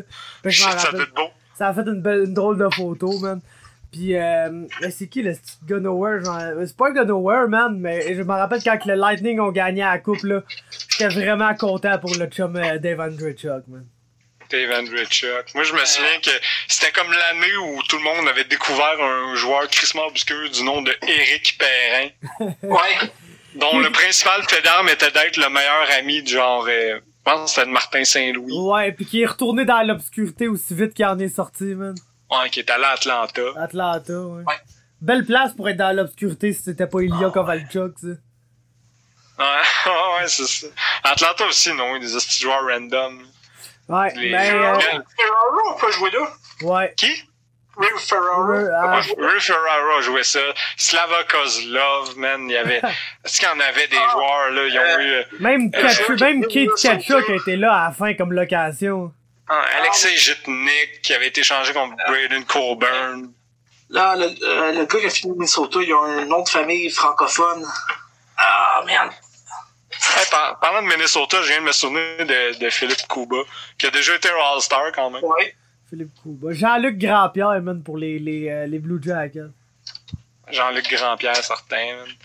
Minnesota aussi, Cliff Ronning, man, les gars de même. Ah non, il y en a en esti des joueurs contre elle. Andrew Brunette. Andrew Brunette, merci, c'est. Andrew Brunette, wow. Hey, je me rappelle quand ils sont arrivés dans la ligue, le Minnesota et Columbus, pour une raison ou une autre, j'étais vraiment, vraiment fan d'eux. là. Genre, moi, je prenais, je prenais pour ces équipes-là. J'étais là, ils feront pas les séries pour au moins 10 ans, esti. Mais c'est pas grave, man. Let's go les Wild, let's go les Blue Jackets. J'ai même... Euh, Minnesota s'était rendu en demi-finale en 2003 Ouais. avec, euh, je sais pas si vous vous souvenez du duo de gardiens, c'était Manny Fernandez et non. Dwayne Rollinson. Ouais. C'est que c'était beau ça avec. En même temps que Pierre-Marc Bouchard est un des top prospects de la ligue aussi. Ah ouais, PM Bouchard, ça s'en allait avec la prochaine Superstar, ça. J'ai. Euh, parce qu'il il y avait dans le coin de Saint-Jean, euh, Pierre Bouchard, euh, je puis il joue ré- ré- récréativement encore, puis j'avais été à une de ses games, euh, puis j'avais patiné avec lui, ce gars super sympathique, puis je peux te- il, a, il t'a encore un hostie de lancer frappé. C'est sûrement, là. Ces gars-là, ça perd pas vraiment leur. Je me souvenir de Richard Park. Shout out à Eric Gilna, man, qui s'amuse à slapper sur, sur du monde dans, ce des, monde, ouais. dans des ligues de garage, man. Ouais. Non, good guy, Eric Gilda. Sheldon Richard Park, Stewart c'est- de la, East Coast League, man. Ouais. Richard Park, c'est pas le premier joueur coréen à jouer dans la Ligue nationale. Il y avait pas Ah, la, la souveraineté coréenne. Ah, sûrement. C'était un légende du Wild des Islanders, là, Richard. Les Islanders, dans le temps, je sais pas ce que j'avais avec eux autres, là, mais tous leurs joueurs comme semi-bons, je les adorais, là, genre. Dans mes trois, dans toutes mes franchises de NHL, là, dans NHL 2003, là, à peu près, tu savais en estique sur toutes mes franchises, il y allait avoir Mark Parrish, Richard Park, puis Brad Isbister. Oh yeah. C'est mon- Dupuis, gros top 3, ça. Pascal Dupuis était pas à Minnesota cette année-là? Sûrement. hein. Pascal Dupuis s'est promené pas mal. Ouais. Pascal Dupuis, c'est un gars qui se promenait Ouais. dans la ligue. Philippe Kuba. Ouais, Philippe Kuba, c'est un classique. Mais ça, euh, oh, mais il y a tellement des joueurs aussi qu'on a oubliés, tu sais, euh, qui étaient bons, genre Marek Zidliski, tu sais, il y a plus personne qui se souvient de ça, là. Mais, ouais, si on est pour, euh, moi, il y, a- il y a une autre affaire que je voulais parler, là, parce que, qu'on enchaîne un peu, au lieu de juste nommer les joueurs les plus random qu'on est capable, Eric Bogenecki, en passant. Mais, Hey. Niaise pas avec le nom de Brody Dupont, mais, euh, j'aimerais ça parler d'un souvenir de jeunesse qui nous a tous marqués, j'en suis sûr. Le fameux but de Marek Malik. Ah, Ah, tabarnak. Genre un de ses seuls buts, man. Ouais, c'est ça, mais c'est ça qui était le plus magique. Tu sais, c'est pas juste que il avait scoré, tu sais, avec un tweener goal, c'est que c'était un des joueurs les plus, tu sais, personne pensait que Marek Malik était capable de faire ça dans la vie. C'est à peu près comme si Ryan O'Burn l'avait fait. Puis, hot take, j'aimais beaucoup ce chandail-là de Rangers. C'est ça qui était beau. Mais moi, j'aimais beaucoup ce chandail-là des Capitals aussi. Ouais. Parce que ça avait, ça avait été marqué contre les Caps. Je suis pas mal Oui. sûr que c'était contre Olaf Kolzig, en fait. Là. Oui. Mais euh, Hey, je veux pas être négatif, là, mais le chandail noir, là, du Lightning, là, ça me fait encore plus il détester. me fait encore plus haïr le calice de Ouais, Lightning, mon là. mec, il est affreux. On a un chandail d'entraînement en passant Zygmunt Palfi. Oh Mais, euh, oui! Ziggy, pas pourquoi Paul, je, je continue d'avoir des drôles de pop dans ma tête. Là. Je suis vraiment désolé à propos. Jordan Tutu. Ouais, plus récent. Joe, ben, je euh, Chris Jordan Tutu. Je vais Légende, faire une transition. légende du je vais championnat du monde, Tutu. C'est que Jordan Tutu, pour for some reason, c'est un des joueurs qui m'a le plus marqué dans l'histoire de Team Canada Junior. Ben oui. Je- on dirait que qu'est-ce quand il était je sais pas pourquoi mais quand il était avec Team Canada Junior là on dirait que je- j'ai j'ai l'impression que ça fait 10 ans ça en fait genre 17 à peu près Gros, je pense, j'étais sûr que ce gars-là, 2003 là ah, j'étais sûr que ce gars-là, ça allait être genre ce que Milan Lucic est devenu, là. Moi, je pensais que c'était... non ouais hey, dans ce temps-là on dirait que ça allait être le Ah ouais. mais ça moi je hot take là mais je pense que ça aurait pu mais tu sais sans être euh, ça aurait pas été Brad Marchand mettons là mais Toutou, je pense que ça n'avait pas été de ses problèmes personnels. euh, Ça aurait pu être un esti joueur pareil. là. Parce qu'il montrait des belles affaires quand il était jeune aussi. Même quand il est arrivé dans la ligue, là, il était quelque chose en esti. Il gelait tout le monde. Puis en plus, pour le hockey, avant le lockout, il était particulièrement bien, mon, euh, Ben oui. bien, euh, bien fait. Là. Il avait un shape, il avait le, il avait le- il était feisty, mais il y avait beaucoup de problèmes personnels aussi, ça c'est sûr. là. Ouais. Hey, insert, insert your joke d'Inuit, man. Ouais, ouais, c'est ça, ouais, exact, mais ouais. Son, le suicide de son frère pis tout aussi, là. C'est ça. Ça a été Ouais. crissement, ça a été fucking bad, là, son, son histoire avec nationale. Il, il a-tu fini par gagner la Coupe Stanley, tout avec les Blackhawks? Je me souviens pas si, en tout cas. Euh, c'est 2016-2017 que je jouais avec les Blackhawks. Ah ouais, fait que non. Puis avec Détroit, c'était après. euh, Ouais, fait qu'il a pas gagné de coupe, mais en tout cas, euh, il n'aurait mérité. Il était coach, Jordan Toutou. Fait que, euh, on pourrait transitionner justement ça sur le championnat mondial junior. Je le sens. C'est, c'est qui qui vous a le plus marqué, là? Y a-tu des joueurs qui vous ont marqué dans l'histoire de Team Canada junior ou d'autres équipes? Moi, j'ai juste un Ben, cas qui parle. Vas-y, Alex. ah, ben, moi, c'est sûr, je me souviens euh, de l'année de Price et de. euh, euh, voyons. Thèse.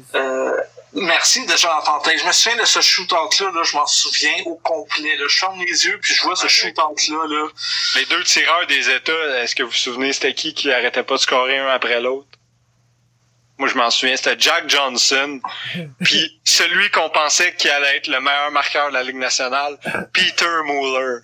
Peter Mueller, oui, c'est vrai. Si, man, la- C'est vrai. l'ancien. Qu'est-ce qui existait Peter Mueller dans le temps, là? Ouais, que tout le monde était comme, oh shit, ce gars-là, là, avec les coyotes, ça va être de shit, là. Ouais. Finalement, ça l'est jamais devenu. Mais même, tu sais, même Jack Johnson, on pensait qu'elle allait être crissement bon.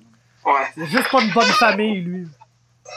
ouais, ça, c'est- sa gestion d'argent n'a pas été top. Non, c'est ça. Mais, tu sais, Price n'avait pas eu un, un- un tournoi extraordinaire. Cette année-là, je pense en 2003, si j'ai envie de dire. Euh, 2004? Ça doit être Ouais, plus que 2003. 2005, Mais- ça. Ouais. Mais moi, je me souviens 2003, c'était Rick Nash, Oui, puis tout. C'est vrai. Mais moi, je me souviendrai toujours de l'année du, euh, du lockout où est-ce que tous les joueurs de 18 ans avaient joué. Ah, attends, je pense que c'était 2006, mais en tout cas, whatever. Mais ouais, c'était Moi- 2006 parce que c'est l'année que Taves était repêché. Ouais. Parce que moi, je me souviens aussi de l'année là, où est-ce que Crosby, euh, Bergeron, puis... Euh, euh, non, là, je me trompe avec les championnats du monde. Hein. Ouais, mais il a joué avec Bergeron parce que c'était Ouais. pendant le lockout de 2005. C'est ça.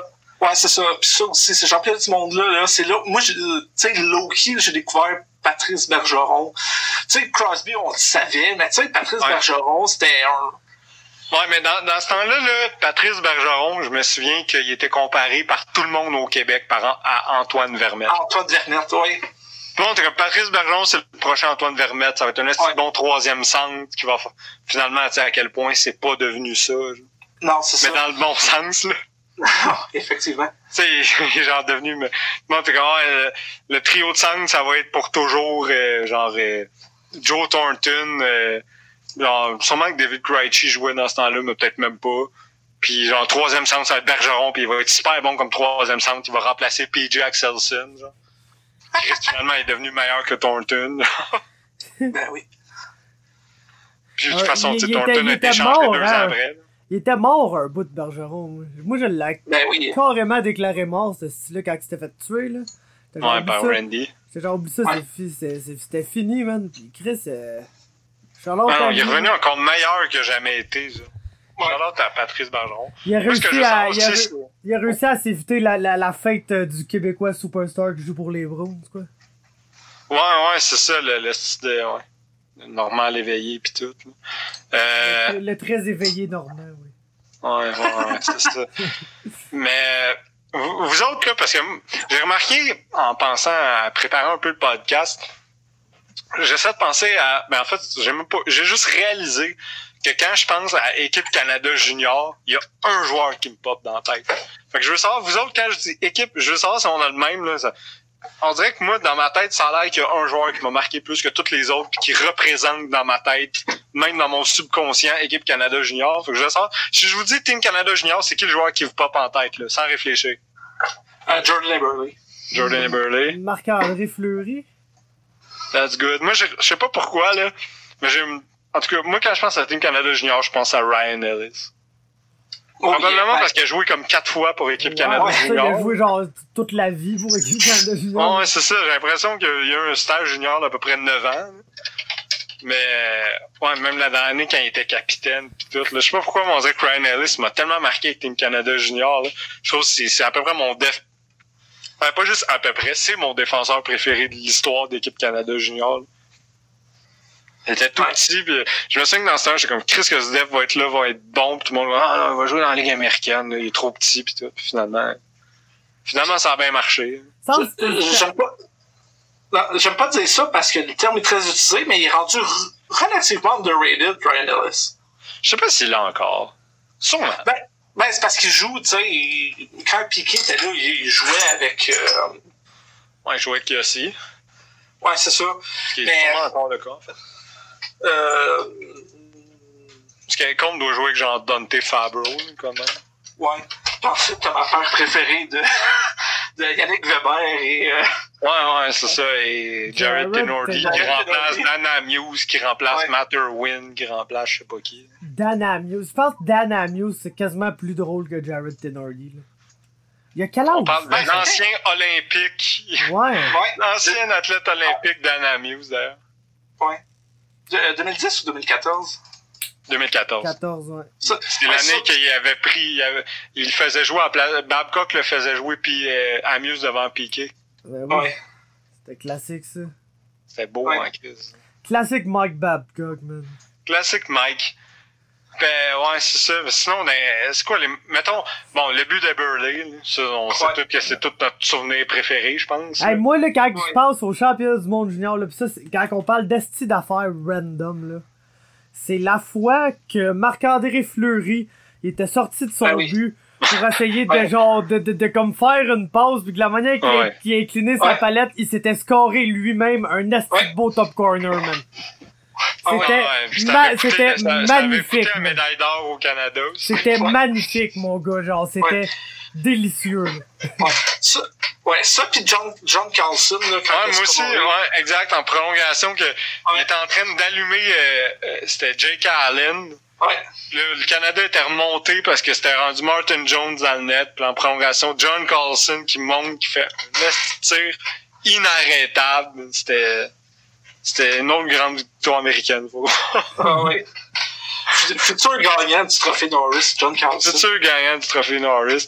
La fois aussi que la, la Russie a battu le Canada, puis que le tournoi était à Buffalo, puis qu'il était Buffalo, trop pacté ouais. pour prendre l'avion. Fait que l'avion avait été... il, y a, il y a des bonnes histoires avec la Russie. Non. Genre, Moi, n'y a pas un tabarnak qui a l'âge de boire, man, mais c'est chill. Ouais, c'est pas grave.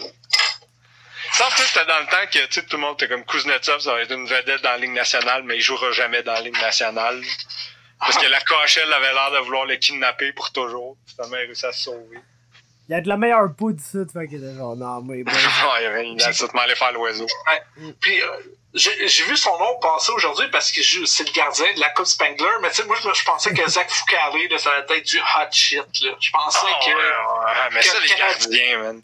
Qu'est-ce qu'il y en a eu des gardiens dans ce tournoi-là, man? Ah ouais, tu sais que... Justin Pogge, man. Le Benjamin. Cons. Le chum. Le sauveur des Leafs. Ah le Le chum. sauveur des livres, Justin Pogge, man. Euh, Ces gardiens-là, qui sait d'autres? Ah, Il y en a eu tellement. Scott Wedgwood. Ah ouais, Scotch Wedgwood, c'est vrai. Même depuis Michael DiPietro, que je suis pas encore trop sûr que ça va donner de quoi. Euh, Wedgwood, il y avait un... Ah, c'était qui l'autre gardien? Pietro, Les deux man, c'est pas un bon nom. sont pour un- devenus des flops. Di Pietro, tu peux juste pas t'appeler de même Peter Go, là, man. Non, c'est ça. Juste. Ah non, c'est vrai. Tu peux juste pas, ok? Fait que ça, on va régler ça tout de suite. Qui doit- Bon, Mrazek, Mrazek, c'est genre le, le gardien que personne connaissait au championnat junior, puis qui est devenu vraiment un solide gardien dans la Ligue nationale. Le reste, il y a eu pas mal de petites flops, là, on s'entend. Ça, tu sais, des joueurs qui ont pas pan out puis qu'on pensait qu'elle allait être des vedettes, là, Michael Dalcole, là, quand il jouait pour l'équipe Ah oui, Canada Michael- Junior, de ce gars-là va marquer 45 buts par année dans la Ligue nationale. Je sais même pas s'il a joué 45 matchs dans la Ligue nationale. Ah, si, Probablement pas. S'il compte 45 buts dans sa carrière, man, on va être genre shot. Ouais, ça, pis on parle de la Ligue américaine même. ça inclut la Ligue américaine. Ah, si. Ah non, c'est euh, qui d'autre? Il y en a? Eu des joueurs. Ah. Je sais pas si vous vous souvenez l'année que comme tout le monde était comme oh shit le Canada a plus aucune chance parce qu'au premier Ouais. match du tournoi il avait perdu Devante Smith Pelly. Ouais. Euh, Et là il était en béquille contre comme oublie ça. tu sais, ça je pense qu'on oublie un ancien Canadien. Dustin Tokarski, a- il me semble, a joué pour le Canada. euh, Ah, il a gagné l'or. Ouais, avec, avec euh, Pickard, mais l'autre, Chet Pickard. Chet Pickard. Ouais, pas vrai. Calvin Chet, hostie. Chet Pickard qui était vu comme le prochain Carey Price parce qu'il jouait pour la même équipe. Jouait pour les. Americans de Tri-City. Hey, ce- cette défensive-là, de cette année-là, c'est tout été des joueurs qui ont moyennement fait de quoi, sauf, je me souviendrai toujours de ce nom-là, Colton Tubert. Et c'est ouais, ça c'était tout un qui avait été repêché en crissement haut en plus, il me semble. Ouais, par, par les Kings. Ouais. Tu sais, tous les joueurs ont fait de quoi, là, tu sais, bon, Gouloubev, c'est pas extraordinaire, puis tu sais, Keith Hawley, il est parti, ça fait longtemps. Hey, Keith man. J'avais tellement oublié que ce gars-là existait. Mais, Ouais, puis aussi, ce- cette, équipe-là, Patrice Cormier. Ah ouais. Hey, On, lui, on on salue pense- Michael Tam. Ouais, Patrice Cormier, qu'on pensait que c'était le futur capitaine des Trashers. ouais. Ah, moi, je... oh mon dieu, j'ai retrouvé le nom du.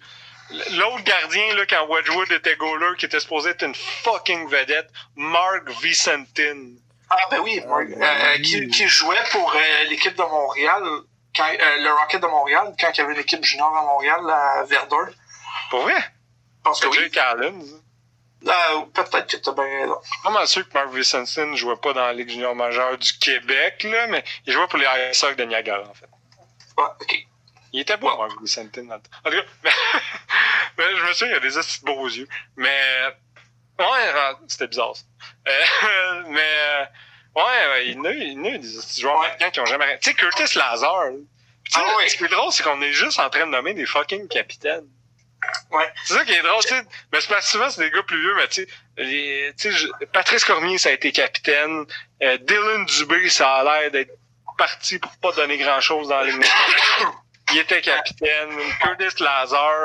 Euh, moi, d'ailleurs, dans mes souvenirs, là, random de, de, de, de, de, de- d'être à une game de hockey, j'ai assisté en personne au premier but dans la Ligue nationale d'une légende de Team Canada junior, Carl Chipchura. Chura. Ben oui. Oh. Let's go. contre les Sabres de Buffalo. Euh, Oh. Moi aussi, je, je- je recule dans le temps un peu. Là, Jake Patterson. Jake Patterson. Ah non, pour vrai, il y en a des Hey. Mais tu sais, c'est justement la raison pour laquelle quand le monde part en peur avec l'équipe Canada Junior, je regarde, il y en a à moitié qui feront pas la ligue. Il y en a que tu penses ça va être des... Tu sais, Jesse Polio Harvey, là, je reviens tout le temps à lui, mais il y a, en 2016, honnêtement, t'aurais pu penser que ce gars-là allait être dans la réinvention d'un attaquant de puissance dans la Ligue nationale. Ouais, ben faut dire aussi que les, les Oilers ont fait une assez bonne job pour le scraper. Là. Ouais, ça, c'est pas mal leur trademark, là. Mais quand même. Tu sais, euh, c'est sûr. Faut- faut part- Moi, je- dire que si- ce gars-là, man, était genre. ce qu'on pensait qu'elle allait devenir, puis il jouait avec Connor McDavid puis Leon Draisaitl. Ouais, c'est ça, je veux dire. Il y avait quand même certaines chances de réussir. Il y aurait eu. Mais euh, je me souviens aussi, j'étais déjà allé à un match. euh, c'était États-Unis-Finlande. Il ben, c'était ça, là. L'année 2015-2016. Puis, euh, qu'il y avait genre Patrick Laine, Jesse Pouliou-Harvey, Austin Matthews, puis tout. Puis je me souviens qu'il y a un joueur totalement random. Ah non, c'était l'année d'avant, excuse. C'était l'année d'avant.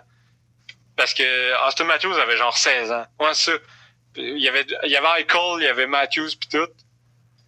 Puis je me souviens que j'étais comme, oh shit, Austin Matthews, à 16 ans, il est fort, c'est tout un joueur.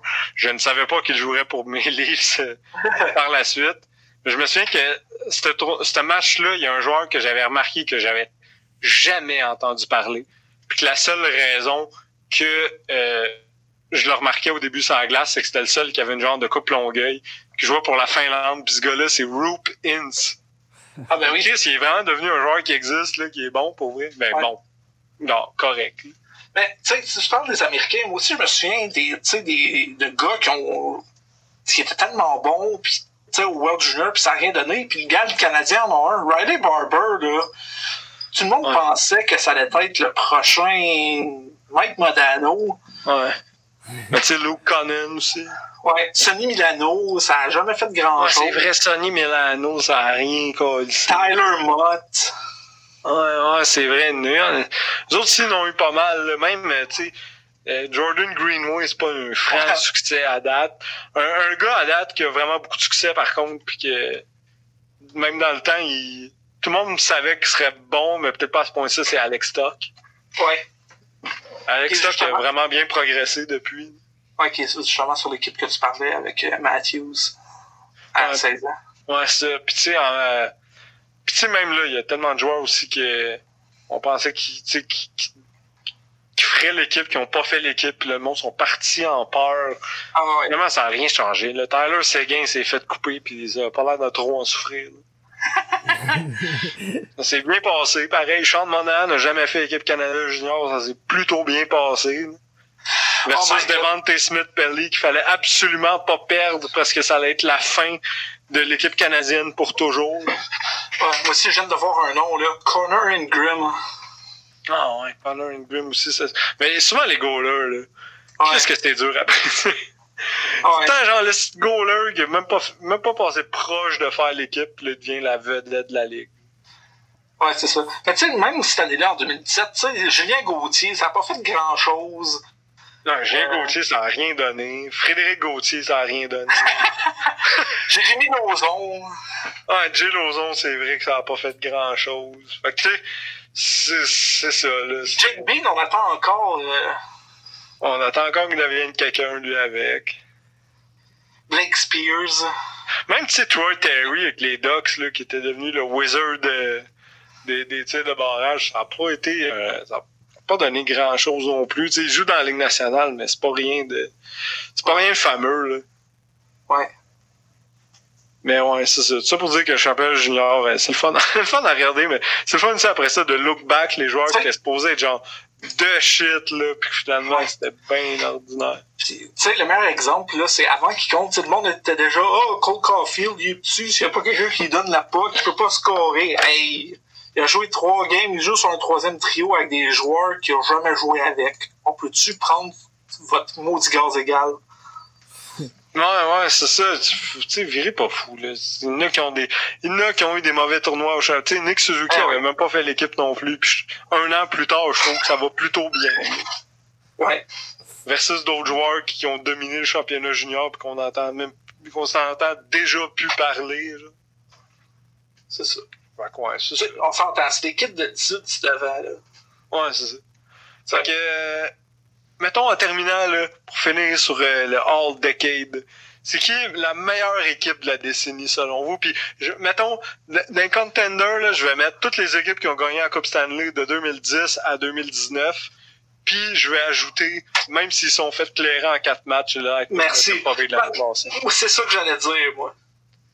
Parce que, tu sais, c'est quand même. Faut, faut que tu comptes la saison régulière. Là. Ils ont tellement brûlé la saison régulière qu'il faut qu'ils soient dans la discussion. En tout cas, je sais pas si c'est la meilleure équipe de la décennie, mais pas le choix de la mettre top 5. En tout cas, tu sais, son meilleur. Moi, c'est bizarre à dire, là, mais tu j'ai le Lightning l'année passée avant les Blues l'année passée. Ouais. Ben, moi, je veux dire les Caps, euh, l'année qu'ils ont gagné la Coupe Stanley. Euh, c'est un bon choix. Puis ça va faire plaisir à FX, ça va être de bonne humeur, là. Mais au- au-dessus de ça, là, euh, il y a un case à faire pour, admettons, euh, l'équipe de Chicago qui a battu les Flyers en finale de la Ouais, Coupe l'équipe Stanley. de 2000. Pour moi, c'est un no-brainer. Ouais. Pour moi, il y a même pas. Honnêtement, personnellement, il n'y a aucune compétition pour le number one spot, c'est les Blackhawks de 2010. là. Ouais. Genre, ça n'a aucun sens, l'équipe que. C'est fou de penser que c'est une équipe qui avait à la fois Taves, Kane, Sharp, Ossa, Keith, Seabrook. euh, il y avait Kimo Timonen. Euh, non, c'est pas l'année Kimo Timonen, mais il y avait Brian Campbell, il y avait Dustin Bufflin, il y avait Andrew Ladd, il y avait Chris Versteeg. Chris avait Shaw aucun était-tu sens, cette équipe-là. Non? Shaw- Andrew Shaw, étais-tu là? Non, Shaw a gagné sa première coupe en 2013. Mais l'année Ok. l'année 2013, c'est l'année, tu sais, c'était une demi-saison. Ouais, les Blackhawks sont dominés de, de Ah la ouais. première, du premier match de la, ligue, de, de la saison Il au n'y avait dernier match de pas la gagné finale, comme leur c'était juste les 12 Blackhawks. premier match, on a fait le même. Ouais, ouais, il était genre. Je pense, je pense que. Parce que Patrick Sharp s'était éventuellement blessé. Puis je pense que dans la saison, les Blackhawks, il y avait une stat pas d'allure, là. Il y avait genre quelque chose comme, euh, genre 32 victoires, 2 défaites quand Patrick Sharp jouait. genre. Ouais. quelque chose qui faisait aucun Ouais. sens, là. Puis, C'est- ça, c'est une. Ça, l'année qu'il y avait Kimo, c'est l'année qu'il y avait, le deuxième centre, c'était Brad Richards, si je me trompe pas, cette année-là.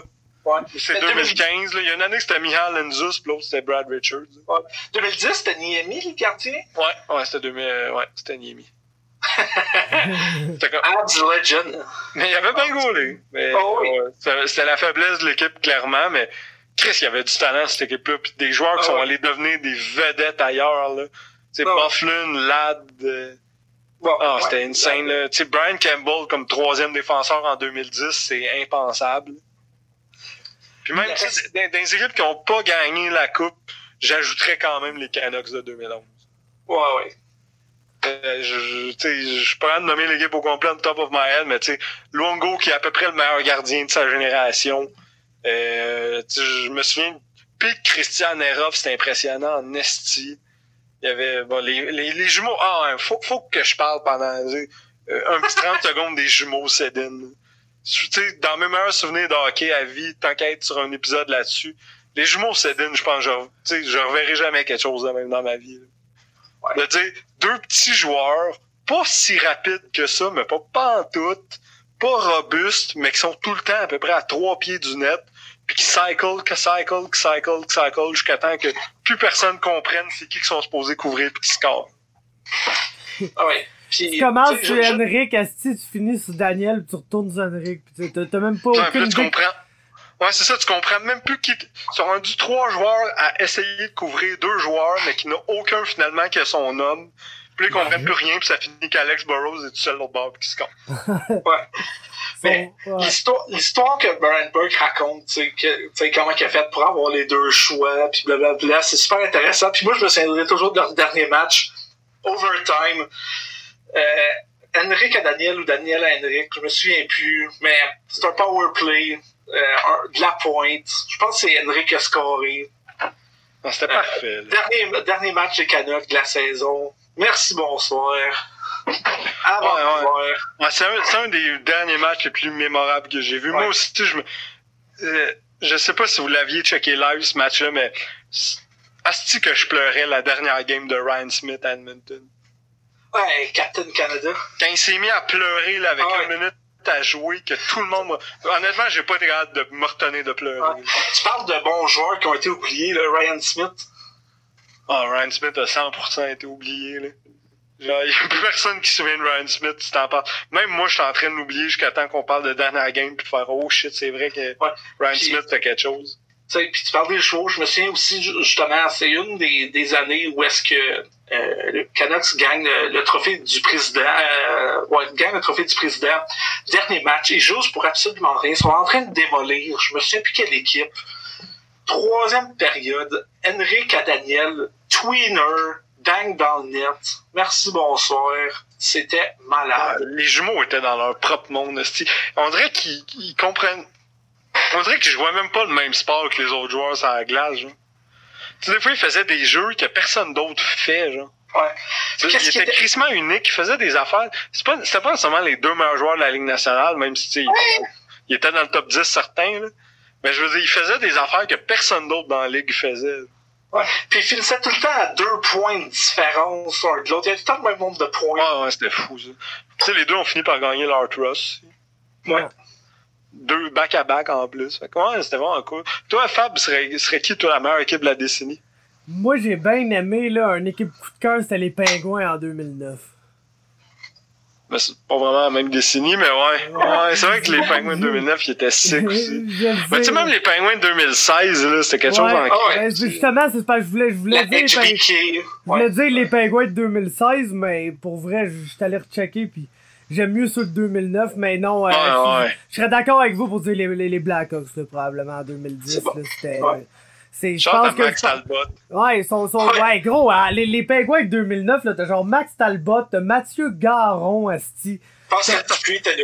comme, euh, comme, Il y, avait, euh, il y avait Philippe Boucher, right? ouais, gros, Philippe Boucher, Brooks Orpik, All Gill, Peter Sikora, Oh mon dieu, je viens de me souvenir de Rob Scuderi. Rob Rob Scuderi, Craig Adams, Miroslav Chatan, Mark Eaton, est là, c'est vrai. Mark Eaton, Matt Cook, Tyler Kennedy, mon gars, Ruslan ouais. Fedotenko, Bill Guérin, Chris Kunitz, ça, ça se passe en Bill. Guérin. Bill Guérin. Chris- Kunis, le joueur qui a, qui a- qui a le plus profité de Sidney Crosby. Ah non, c'est clair. Mais Chris Kunitz qui a 4 Coupes Stanley quand même. Chris Kunitz, Ah ouais. ben depuis l'année qu'il a scoré 25 Chris, 30 Chris, tout. Chris Kunitz, dont, tu sais, les, les, les, les Coupes Stanley sont genre une à- en jouant avec euh, Andy McDonald puis Timo Selané. Puis après ça, les autres avec les pingouins. Là. Comme Chris, que ce gars-là a eu des, des belles équipes pareilles. Je me souviens en 2010, justement, quand on chialait, puis je, je faisais partie d'eux autres, là, Ah, il est juste sur l'équipe parce que j'avais Crosby. Ouais, ça, c'était en 2014. ça. Il avait fini Non, par scorer le but gagnant, pareil, en finale. Ouais. Ah Le non, pour vrai, c'était c'était beau en esti. yes, mais. Mais ouais. ouais, le, le meilleur, le joueur de la décennie, il faut que ce soit Sidney, right? Ouais, Ouais. ouais, absolument. Ça serait qui, mettons? On, a tout le temps, on a tout le temps de faire rapidement un All-Decade Team. Moi, je pense que, on top of my head, il faut que ce soit, mettons, euh, Carlson, Duncan Keith ou Drew Doughty, là. Je vous laisse décider. Non, on va dire Duncan Keith. Fait que je dirais Eric Carlson, Duncan Keith. Comme gardien, je vais y aller avec Tuukka Rask. Puis en attaque, genre euh, Ovechkin, Crosby, puis Patrick Kane, I guess. Ouais.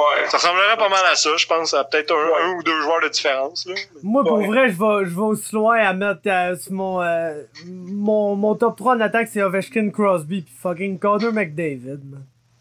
Ah ouais, même s'il a joué genre, la, Ouais, ouais. la moitié de la, ben, même pas la moitié de la décennie parce qu'il a quasiment manqué un anneau complet. Ah, Mais ça, ça se défend crissement bien aussi. Absolument, le groupe, ça va probablement être le joueur de la prochaine décade aussi, fait que genre... Ouais, ouais, ça, Ah ça, ouais, ah ouais. ça, je pense que c'est assez clair. là. Fait que, Ah, genre, ah, Avant de partir, Fab, euh, je sais que tu l'as fait ton décompte, mais pour le monde, ton combat de la décennie, hey gros, man, ça, c'est, il y, y a une, y a une réponse à ça, là, c'est Rory McDonald contre Robbie Lawler 2, man. Non, moi, moi j'ai une réponse, mais fuck all. Ouais, c'est quoi? Moi, ma réponse, man, c'est Mark Hunt contre Bigfoot Silva 2. Ah, c'est- c'est, c'est, gros, c'est dans le top 10, peut-être même 5, là. C'est littéralement ce, que, ce qui était sûr que j'allais dire. man. Mais Ah. non, moi, mon combat préféré, je pense, de la décennie, je sais même pas, si c'était- non, je suis pas mal sûr que c'était cette décennie-ci. C'est euh, Johnny Hendricks contre Carlos Condit. Ouais. Oh, J'avais crissement aimé ce combat-là aussi. bon, mais, ouais. tu sais, j'ai pas pris le temps d'y penser, fait que je vois vraiment le top of my head, là. Mais je me souviens que ce combat-là, j'avais vraiment adoré. Ouais, ben, moi, si j'avais un choix, là, qui est plus sentimental, c'est Jones Gustafsson 1, là. Mais, C'est vrai que euh, c'est un esti de combat, ça. Mais tu sais, pour le combat complètement épique, man, qui, qui, qui a réussi à voler le show sur la carte qui était, qui était sur une des plus grosses cartes qu'il y a le plus de monde qui écoutait, c'est, euh, c'est Lawler contre McDonald, là. Quand, quand, quand ils se sont fixés, là, à la fin du quatrième round, là, pis que euh, Lawler crachait du sang avec sa lèvre de Joker, man, pis que l'autre, il avait la face, il avait la face démolie au grand complet, là. C'est comme, je pense que c'est probablement le combat le plus légendaire de l'histoire des, euh, du MMA, là. Mais moi, avant de m'en Puis, aller, Mettons, le moment de la... Excuse, Ouais. je te laisse parler après. Juste, question même, le moment de la décennie, là, mettons. Moi, mon top 3, je te le dis tout de suite, mon top 3 des meilleurs moments de la décennie, c'est, dans aucun ordre, euh, GSP qui knock Michael Bisping, le premier combat de Ronda Rousey, puis euh, Habib qui choke Connor. Hey, le gros, le, moment de la décennie, man, c'est probablement quand Khabib a sauté par-dessus la cage pour aller péter Ah ouais. Dylan Danis, man. beau. Tout le monde essaie encore de se faire croire que c'était outrageux. Ah, c'était- le plus beau moment. ce qu'on voulait qu'il arrive. Hey, gros, c'est genre, le gars, là, comment tu voulais, genre, confirmer la personne que t'étais plus que de même, genre? ouais, c'est ça. Dis ça, ça Khabib, c'est un esti russe malade, il arrêtera, il veut pas, il veut jamais arrêter de te faire mal, il aime tellement ça de faire mal que, genre, faut littéralement que tu, l'arraches d'après toi. Est-ce que Dean a dû faire pour qu'il arrête de choquer Connor? Parce que, je vous le dis, est un gars qui fait du jiu, il lâchait pas, là. Il lâchait crissement pas, ce choke-là. Si l'arbitre, genre, pétait pas sa grippe direct, puis c'est pour ça que Dean a bien fait, il savait exactement quoi faire. Il, il- tout de suite, vous checkerez, quand il arrête le combat, il vient péter la grippe du choke à Khabib. Parce qu'il savait, là, il lâchait pas Connor, là. Il- Mais c'est encore là, il pétait à mon joueur, puis il te l'endormait après. Puis après ça, il allait sauter après Dylan Danis. mais- ouais, c'est ça. C'était quand même dans les plans après. Ouais, non, c'est ça, c'était la, c'était la confirmation que genre, ce russe-là, il niaise pas, puis oui, c'est possible d'y rentrer dans la tête, mais oui, c'est aussi la dernière affaire que tu veux faire, parce que genre, ça va pas le déconcentrer, ça va juste plus y donner envie de te tuer, toi et tous tes amis. Exact. Fait que, ouais, ça, euh, pour vrai, je pense, probablement le, le moment of the decade, le- selon moi, même si c'est- plate que ça soit ça, genre, tu sais, Ouais, tout le monde voudrait que ça soit un moment dans un combat, euh, quelque chose de même qui est arrivé qui est incroyable, mais non, selon moi, c'est ça, man, c'est... C'est le plus gros, c'est le plus gros moment de l'histoire du sport aussi, le plus gros pay-per-view sale de l'histoire, même pas, Ouais, c'est ça. même pas un proche deuxième. c'était le biggest stage possible en Ouais, plus que ouais. arrivé, là. Exactement. Puis, euh, mettons, là, je, je, je vous avais pas posé la question avant, fait que c'est fucked up, mais le plus gros moment sportif, le tout sport confondu de la décennie, moi non plus, j'avais pas pris le temps d'y penser. La seule affaire qui me vient en tête vite de même, c'est euh, la remontée des Patriotes au Super Bowl contre les Falcons. Ah. Je pense que ça, c'est même si... Ouais, je pense, moi, c'est ça, je pense, mon plus gros moment de la décennie Ouais. dans le sport, là, parce que c'était, Chris, que c'était invraisemblable, que, Ah ouais. j'en reviens pas encore que c'est arrivé, là. Ouais. Moi, je peux te faire un top, un top 3 vite vite aussi, là, sans. euh, dans dans l'ordre, dans le désordre, là, puis je vais aller dans les sports européens que juste moi qui écoute. Euh, la victoire de Tiger Woods l'année passée au Masters euh, en 2019, en avril. Euh, le, le pensait mort avec toutes ces histoires de, de de tout ce qui s'était passé. Euh, mais je pense que pour le golf, pour le sport, pour tout ce que ça représentait, sa victoire était super impressionnante. Euh, sinon, c'est ça. Moi, j'avais les Patriots contre les Falcons. J'essaie de penser à- en F1, mais c'est dur à dire. Ça a été smooth sailing. Peut-être le premier. Ah, non, c'est pas vrai. Euh, le premier, euh, je pense que c'était des années 2000. J'ai envie de dire que c'est en 2010. Euh, le Grand Prix du Brésil, le dernier Grand Prix de l'année. Euh, Philippe Massa gagne à la maison sur Ferrari, puis il a le championnat du monde. Hamilton est sixième. Il reste un demi-tour, puis il doit finir au moins cinquième, puis il a réussi à passer cinquième pour gagner. Massa braillait sur, le, podium. Il était chez eux au Brésil. Il venait de perdre le championnat du monde par deux points. Il pensait qu'il avait gagné pendant à peu près un demi-kilomètre. Tout le monde capotait. Puis euh, Hamilton a passé, euh, j'ai envie de dire, c'était une Toyota, dans le temps que Toyota était en F1, euh, pour passer cinquième, puis finir cinquième. Puis ça avait juste... Tu voyais le monde des estrades brailler. C'était assez incroyable. Moi, Bon, ouais. moi, Moi, je pense que mon. Oh, vas-y, Fab. Genre, euh, je pense, j'ai pas, j'ai pas le choix. Je pense que tout le monde a la, la remontée des Patriots contre les Falcons. Surtout que moi, c'est peut-être pas le choix populaire, mais c'est mon équipe de foot préférée, là, les Patriots. Fait que j'étais crissement content. Il y a le Golden Goal, puis il y a, Ouais. genre, le- pro- probablement là, le moment que j'étais le plus content de toute la putain de décade. C'est un moment récent, mais gros, je me rappelle pas d'avoir été content de même. C'est quand Andrescu a battu Monsieur Williams, man. Ah, moi, tu vois, moi aussi, mon 3. J'avais le Golden Goal, j'avais les, les Pats. Mon autre moment aussi, c'était une affaire de tennis, mais c'était plus, euh, c'était plus vieux. C'était en 2011, la demi-finale du US Open entre Federer et Djokovic. Que Ok. Djo- Djokovic avait balle de match contre lui sur le service à Federer. Puis, for some reason, il a juste décidé de, que le premier service de Federer, il allait le retourner de toutes ses crises de force. Ça a donné le plus beau retour de service que j'ai vu de, toute ma fucking vie. Que genre, je reverrai jamais un retour de service aussi puissant puis précis que ça. À balle de match conclu en demi-finale d'un tournoi du Grand Chelem au cinquième set, ça avait aucun sens. Mais aussi, euh, à Chris, faut que je mette la victoire des Raptors. Ah oui, c'est vrai. La, la victoire des Raptors, pour vrai, ça avait aucun sens. Le Kawhi Leonard. Puis même, tu sais, le meilleur moment même de, cette run-là, c'était même pas en finale. C'est deux Non. shots contre les, Ah ouais. contre les 76ers. Que, pour vrai, j'ai mal à, à mes cordes vocales en y repensant tellement j'avais hurlé. J'étais chez mes parents qui regardent absolument pas le basket. J'avais dit, euh, genre, on va jaser, mais je veux absolument que le match soit on. Puis quand c'est arrivé, je, tout, tout s'était arrêté parce que je hurlais, genre.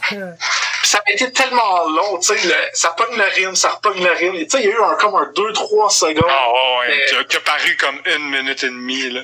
Ah ouais. Ah, C'était fou. Mais pour vrai, je pense qu'il faut qu'on mette dans, dans nos highlights de la décade, peut-être même de la décade d'avant, là genre presque toutes les tabarnaks de fois que Federer et Djokovic se sont affrontés genre en finale ou dans finale d'un tournoi du Grand Chelem. Ah, ça a vraiment été des de match. Le Nadal, Federer, puis mais surtout Djokovic, je trouve, a tellement donné des bons matchs. Là, Djokovic cette... a donné des matchs contre Federer, des matchs contre Nadal qui ont tous été des estis classiques que somehow Djokovic a presque tout gagné. Ouais. Wimbledon, moi je me souviens d'un Wimbledon, ouais. ça avait été en 5 Wimbledon, des matchs contre Federer, US Open, il y a eu, il y a eu un esti des matchs crissement mémorables de Djokovic. Moi, c'est mon, mon joueur de tennis de la décennie, all the way, là qu'avec personne, tu sais, Federer a, aucun rapport dans cette discussion-là. C'est Djokovic ou Nadal, puis faut que j'aille avec, euh, faut que j'aille avec Djokovic. Là, je vais bientôt me manquer de batterie, ouais. mais euh, sinon même, euh, qu'est-ce que finir ça euh, en musique? Les meilleurs albums de la décennie. Tu... Oh, ouais. Bon, le bon, c'est sûr que moi, j'ai crissement j'ai vraiment un hot take, là, Fab, je vais te laisser finir pour que ce soit moins des opinions de merde. Mais euh, moi, dans mes trois premiers albums, il y en a deux que qui sont pas des hot takes. C'est My, Beautiful Dark Twisted Fantasy de Kanye West, évidemment, que tout le monde a, je pense. Le deuxième, c'est absolument pas le même style, mais c'est aucunement controversé. C'est partout dans les meilleurs albums de la décennie. C'est My Head is an Animal of Monsters and Men. Puis mon autre c'est crissement controversé parce que je sais que c'est pas un groupe très c'est pas Nickelback mais quand même c'est euh, Milo Xilotto de Coldplay. J'ai tellement aimé cet album là. Moi c'est mon album préféré de la décennie même si c'est Coldplay fait que c'est kitsch. Mais Chris que j'ai aimé cet album là, il y a pas une tune je pense sur l'album que j'adore pas. Puis tout ce que Coldplay a fait depuis c'est de l'estime merde. Puis les derniers albums avant cet album-là, c'était pas mal le style merde aussi. Mais cet album-là, je trouve tellement qu'ils ont scarré. J'ai même acheté le vinyle de cet album-là. Fait que toi, Fab, ce serait qui? C'est sûr que Kanye, mais les autres, tu je pense que tu les avais écrits, mais tu peux les répéter. Ouais, c'était pour, pour les tunes de l'année, mais mes trois albums euh, de, de, la décennie, c'est euh, My, My uh, Dark Beautiful Twisted Fantasy, Beautiful Dark Twisted Fantasy de Kanye, c'est euh, Moss. Probablement L'album qui devrait être l'album of the decade, là, selon moi. Ouais, ouais, mais tu, veux faire ça? les classements puis il est là partout. Oh, exactement. Euh, mais moi, ça serait mon numéro 3. Mon numéro 2, c'est euh, ce qui est, qui est peut-être mon hot take là, là finalement là-dedans, c'est Beer Bongs and Bentleys, man, de Post Malone. Il y a aucun album qui s'écoute bien de même du début à la fin, puis encore aujourd'hui, gros, je l'écoute genre une à deux fois par semaine l'album au complet. Et puis mon numéro 1, c'est euh, House of Balloons The Weeknd. Ok, tu vois, ça, ça, va être mon devoir d'écouter les deux premiers. Mais c'est sûr qu'il y a des tunes que je connais, mais j'ai jamais pris le temps d'écouter ah, les albums. The Weeknd, c'est un mood particulier, man. Surtout là, c'est ça, c'est en 2011, dans le temps que personne ne savait il était qui, personne ne savait sa face, personne ne ouais. savait rien. Ouais, avant qu'il existe. Ouais, avant qu'il existe, là, pis gros, c'est comme... C'est... C'est... C'est... C'est t'attends à écouter du petit R&B soft, mon gars, là, t'en as pour... Euh, t'en es man. c'est genre probablement la, les, les paroles les plus violentes que tu vas entendre chanter si doucement. C'est quelque chose de, de crissement... Euh... Puis d'ailleurs, il a shapé le son, genre, du R&B, je pense, pour la décennie, là, avec, sa, avec projets-là, là, le Trilogy. Fait que shout-out à The Weeknd, qui est probablement mon artiste préféré. Que... That's it. Bon, mais shout out. Puis, euh, qu'est-ce c'est un bon épisode. Merci, les gars. Merci, merci à tout le monde qui a écouté. Puis, euh, qu'est-ce joyeux temps des fêtes, tout le monde. Je suis vraiment, yeah. vraiment, vraiment, vraiment content d'avoir commencé ce projet-là avec Fab puis Alex, là, que je remercie. Puis, j'ai tout le temps du fun à chaque semaine. Puis ça, on se cachera pas, là, c'est une crise de thérapie, avoir un podcast, de pouvoir sortir semaine après semaine, t'exprimer, puis genre, ça, ça, ça soulage, ça fait du bien. Fait que merci à tout le monde qui, qui écoutent euh, nos conneries semaine après semaine, que, de, de, que ce soit parce qu'on dit de la merde, parce que je fais des jokes sur les Broncos, ou parce qu'on avoue ouvertement que Fab est en train de chier au moment où on enregistre le podcast. hey, salut tout le monde, puis euh, bonne année, puis merci encore les gars, c'était vraiment le fun encore une fois. Yes. Hey, ciao boys.